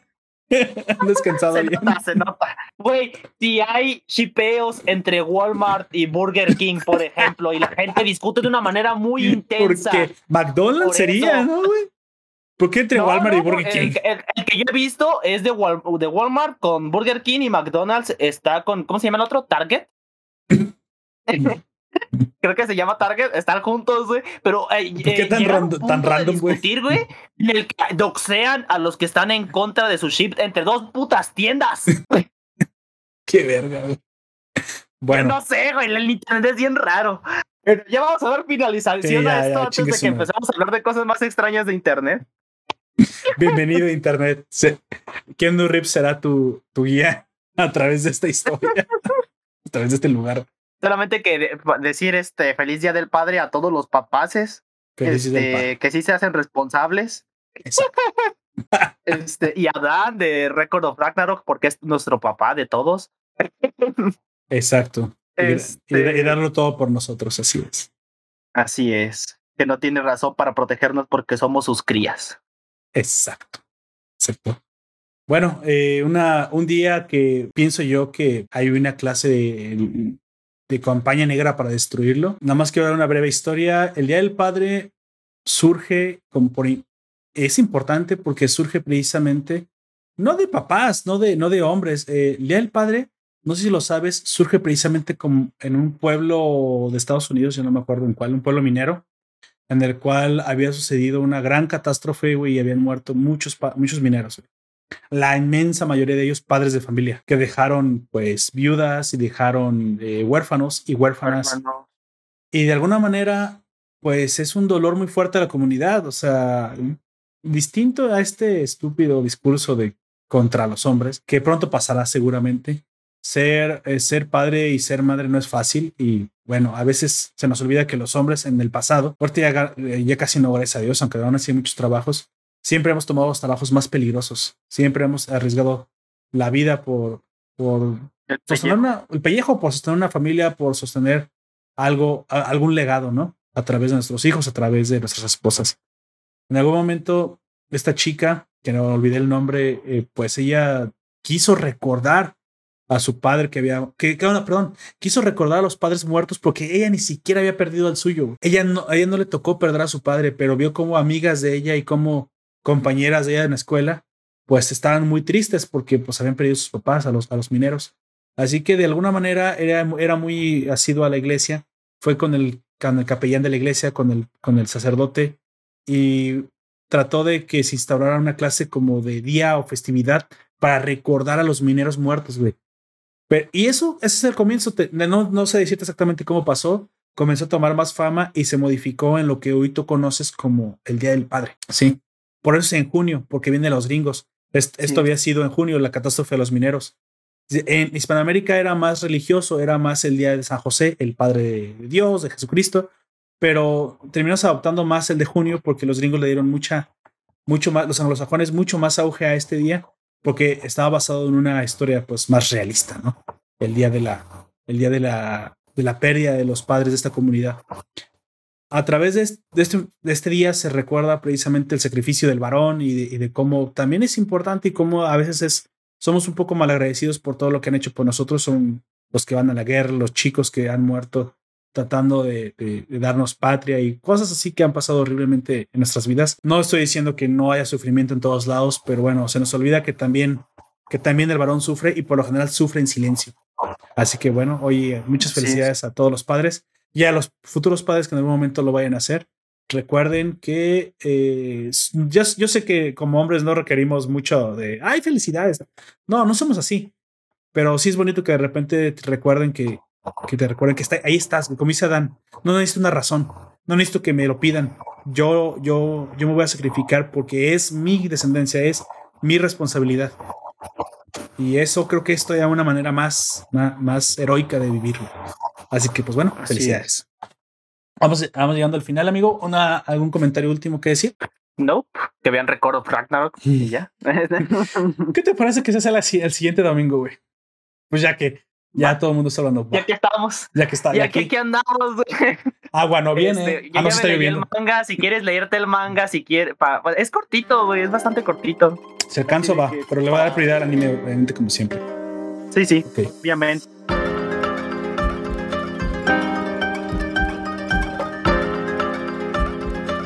Bueno, vamos entonces al final. Eh, eh, antes de irme, me gustaría recomendarles que se den una vuelta por nuestro Patreon, el Patreon Diagonal Nación Poperto. Ahí van a encontrar el podcast exclusivo y beneficios exclusivos para los patronos, pero háganlo sobre todo para que estas emisiones sigan aquí hasta el final de los tiempos, hasta, hasta que dejamos de tener niños y nos volvamos inmortales. Así que agradezco a todos los que nos acompañaron, a Vincent, a Leif Yo deje de ser Aoyak y sea Aoyak 20000. Así es, a, todos los que nos comentaron y a los que nos siguen eh, día, eh, semana a semana en el podcast semanal, gracias a ustedes. También les invito a que se suscriban a, la, bueno, las notificaciones de la página web si no, si no quieren, si no, tienen hacer, quieren hacer ninguna cuenta ni tienen una aplicación, www.nacionpopuerto.com, ahí van a encontrar nuestro contenido y ahí se pueden escribir, escribir ahí pueden comentarnos y también ahí pueden este, descargar los audios totalmente gratuitos. Y si no, pues bueno, en una de las aplicaciones de siempre que diré hasta el final. Todo esto, como siempre, se los dejo en la publicación de los episodios. Y pues bueno, eh, ya aquí lo más importante es tu opinión.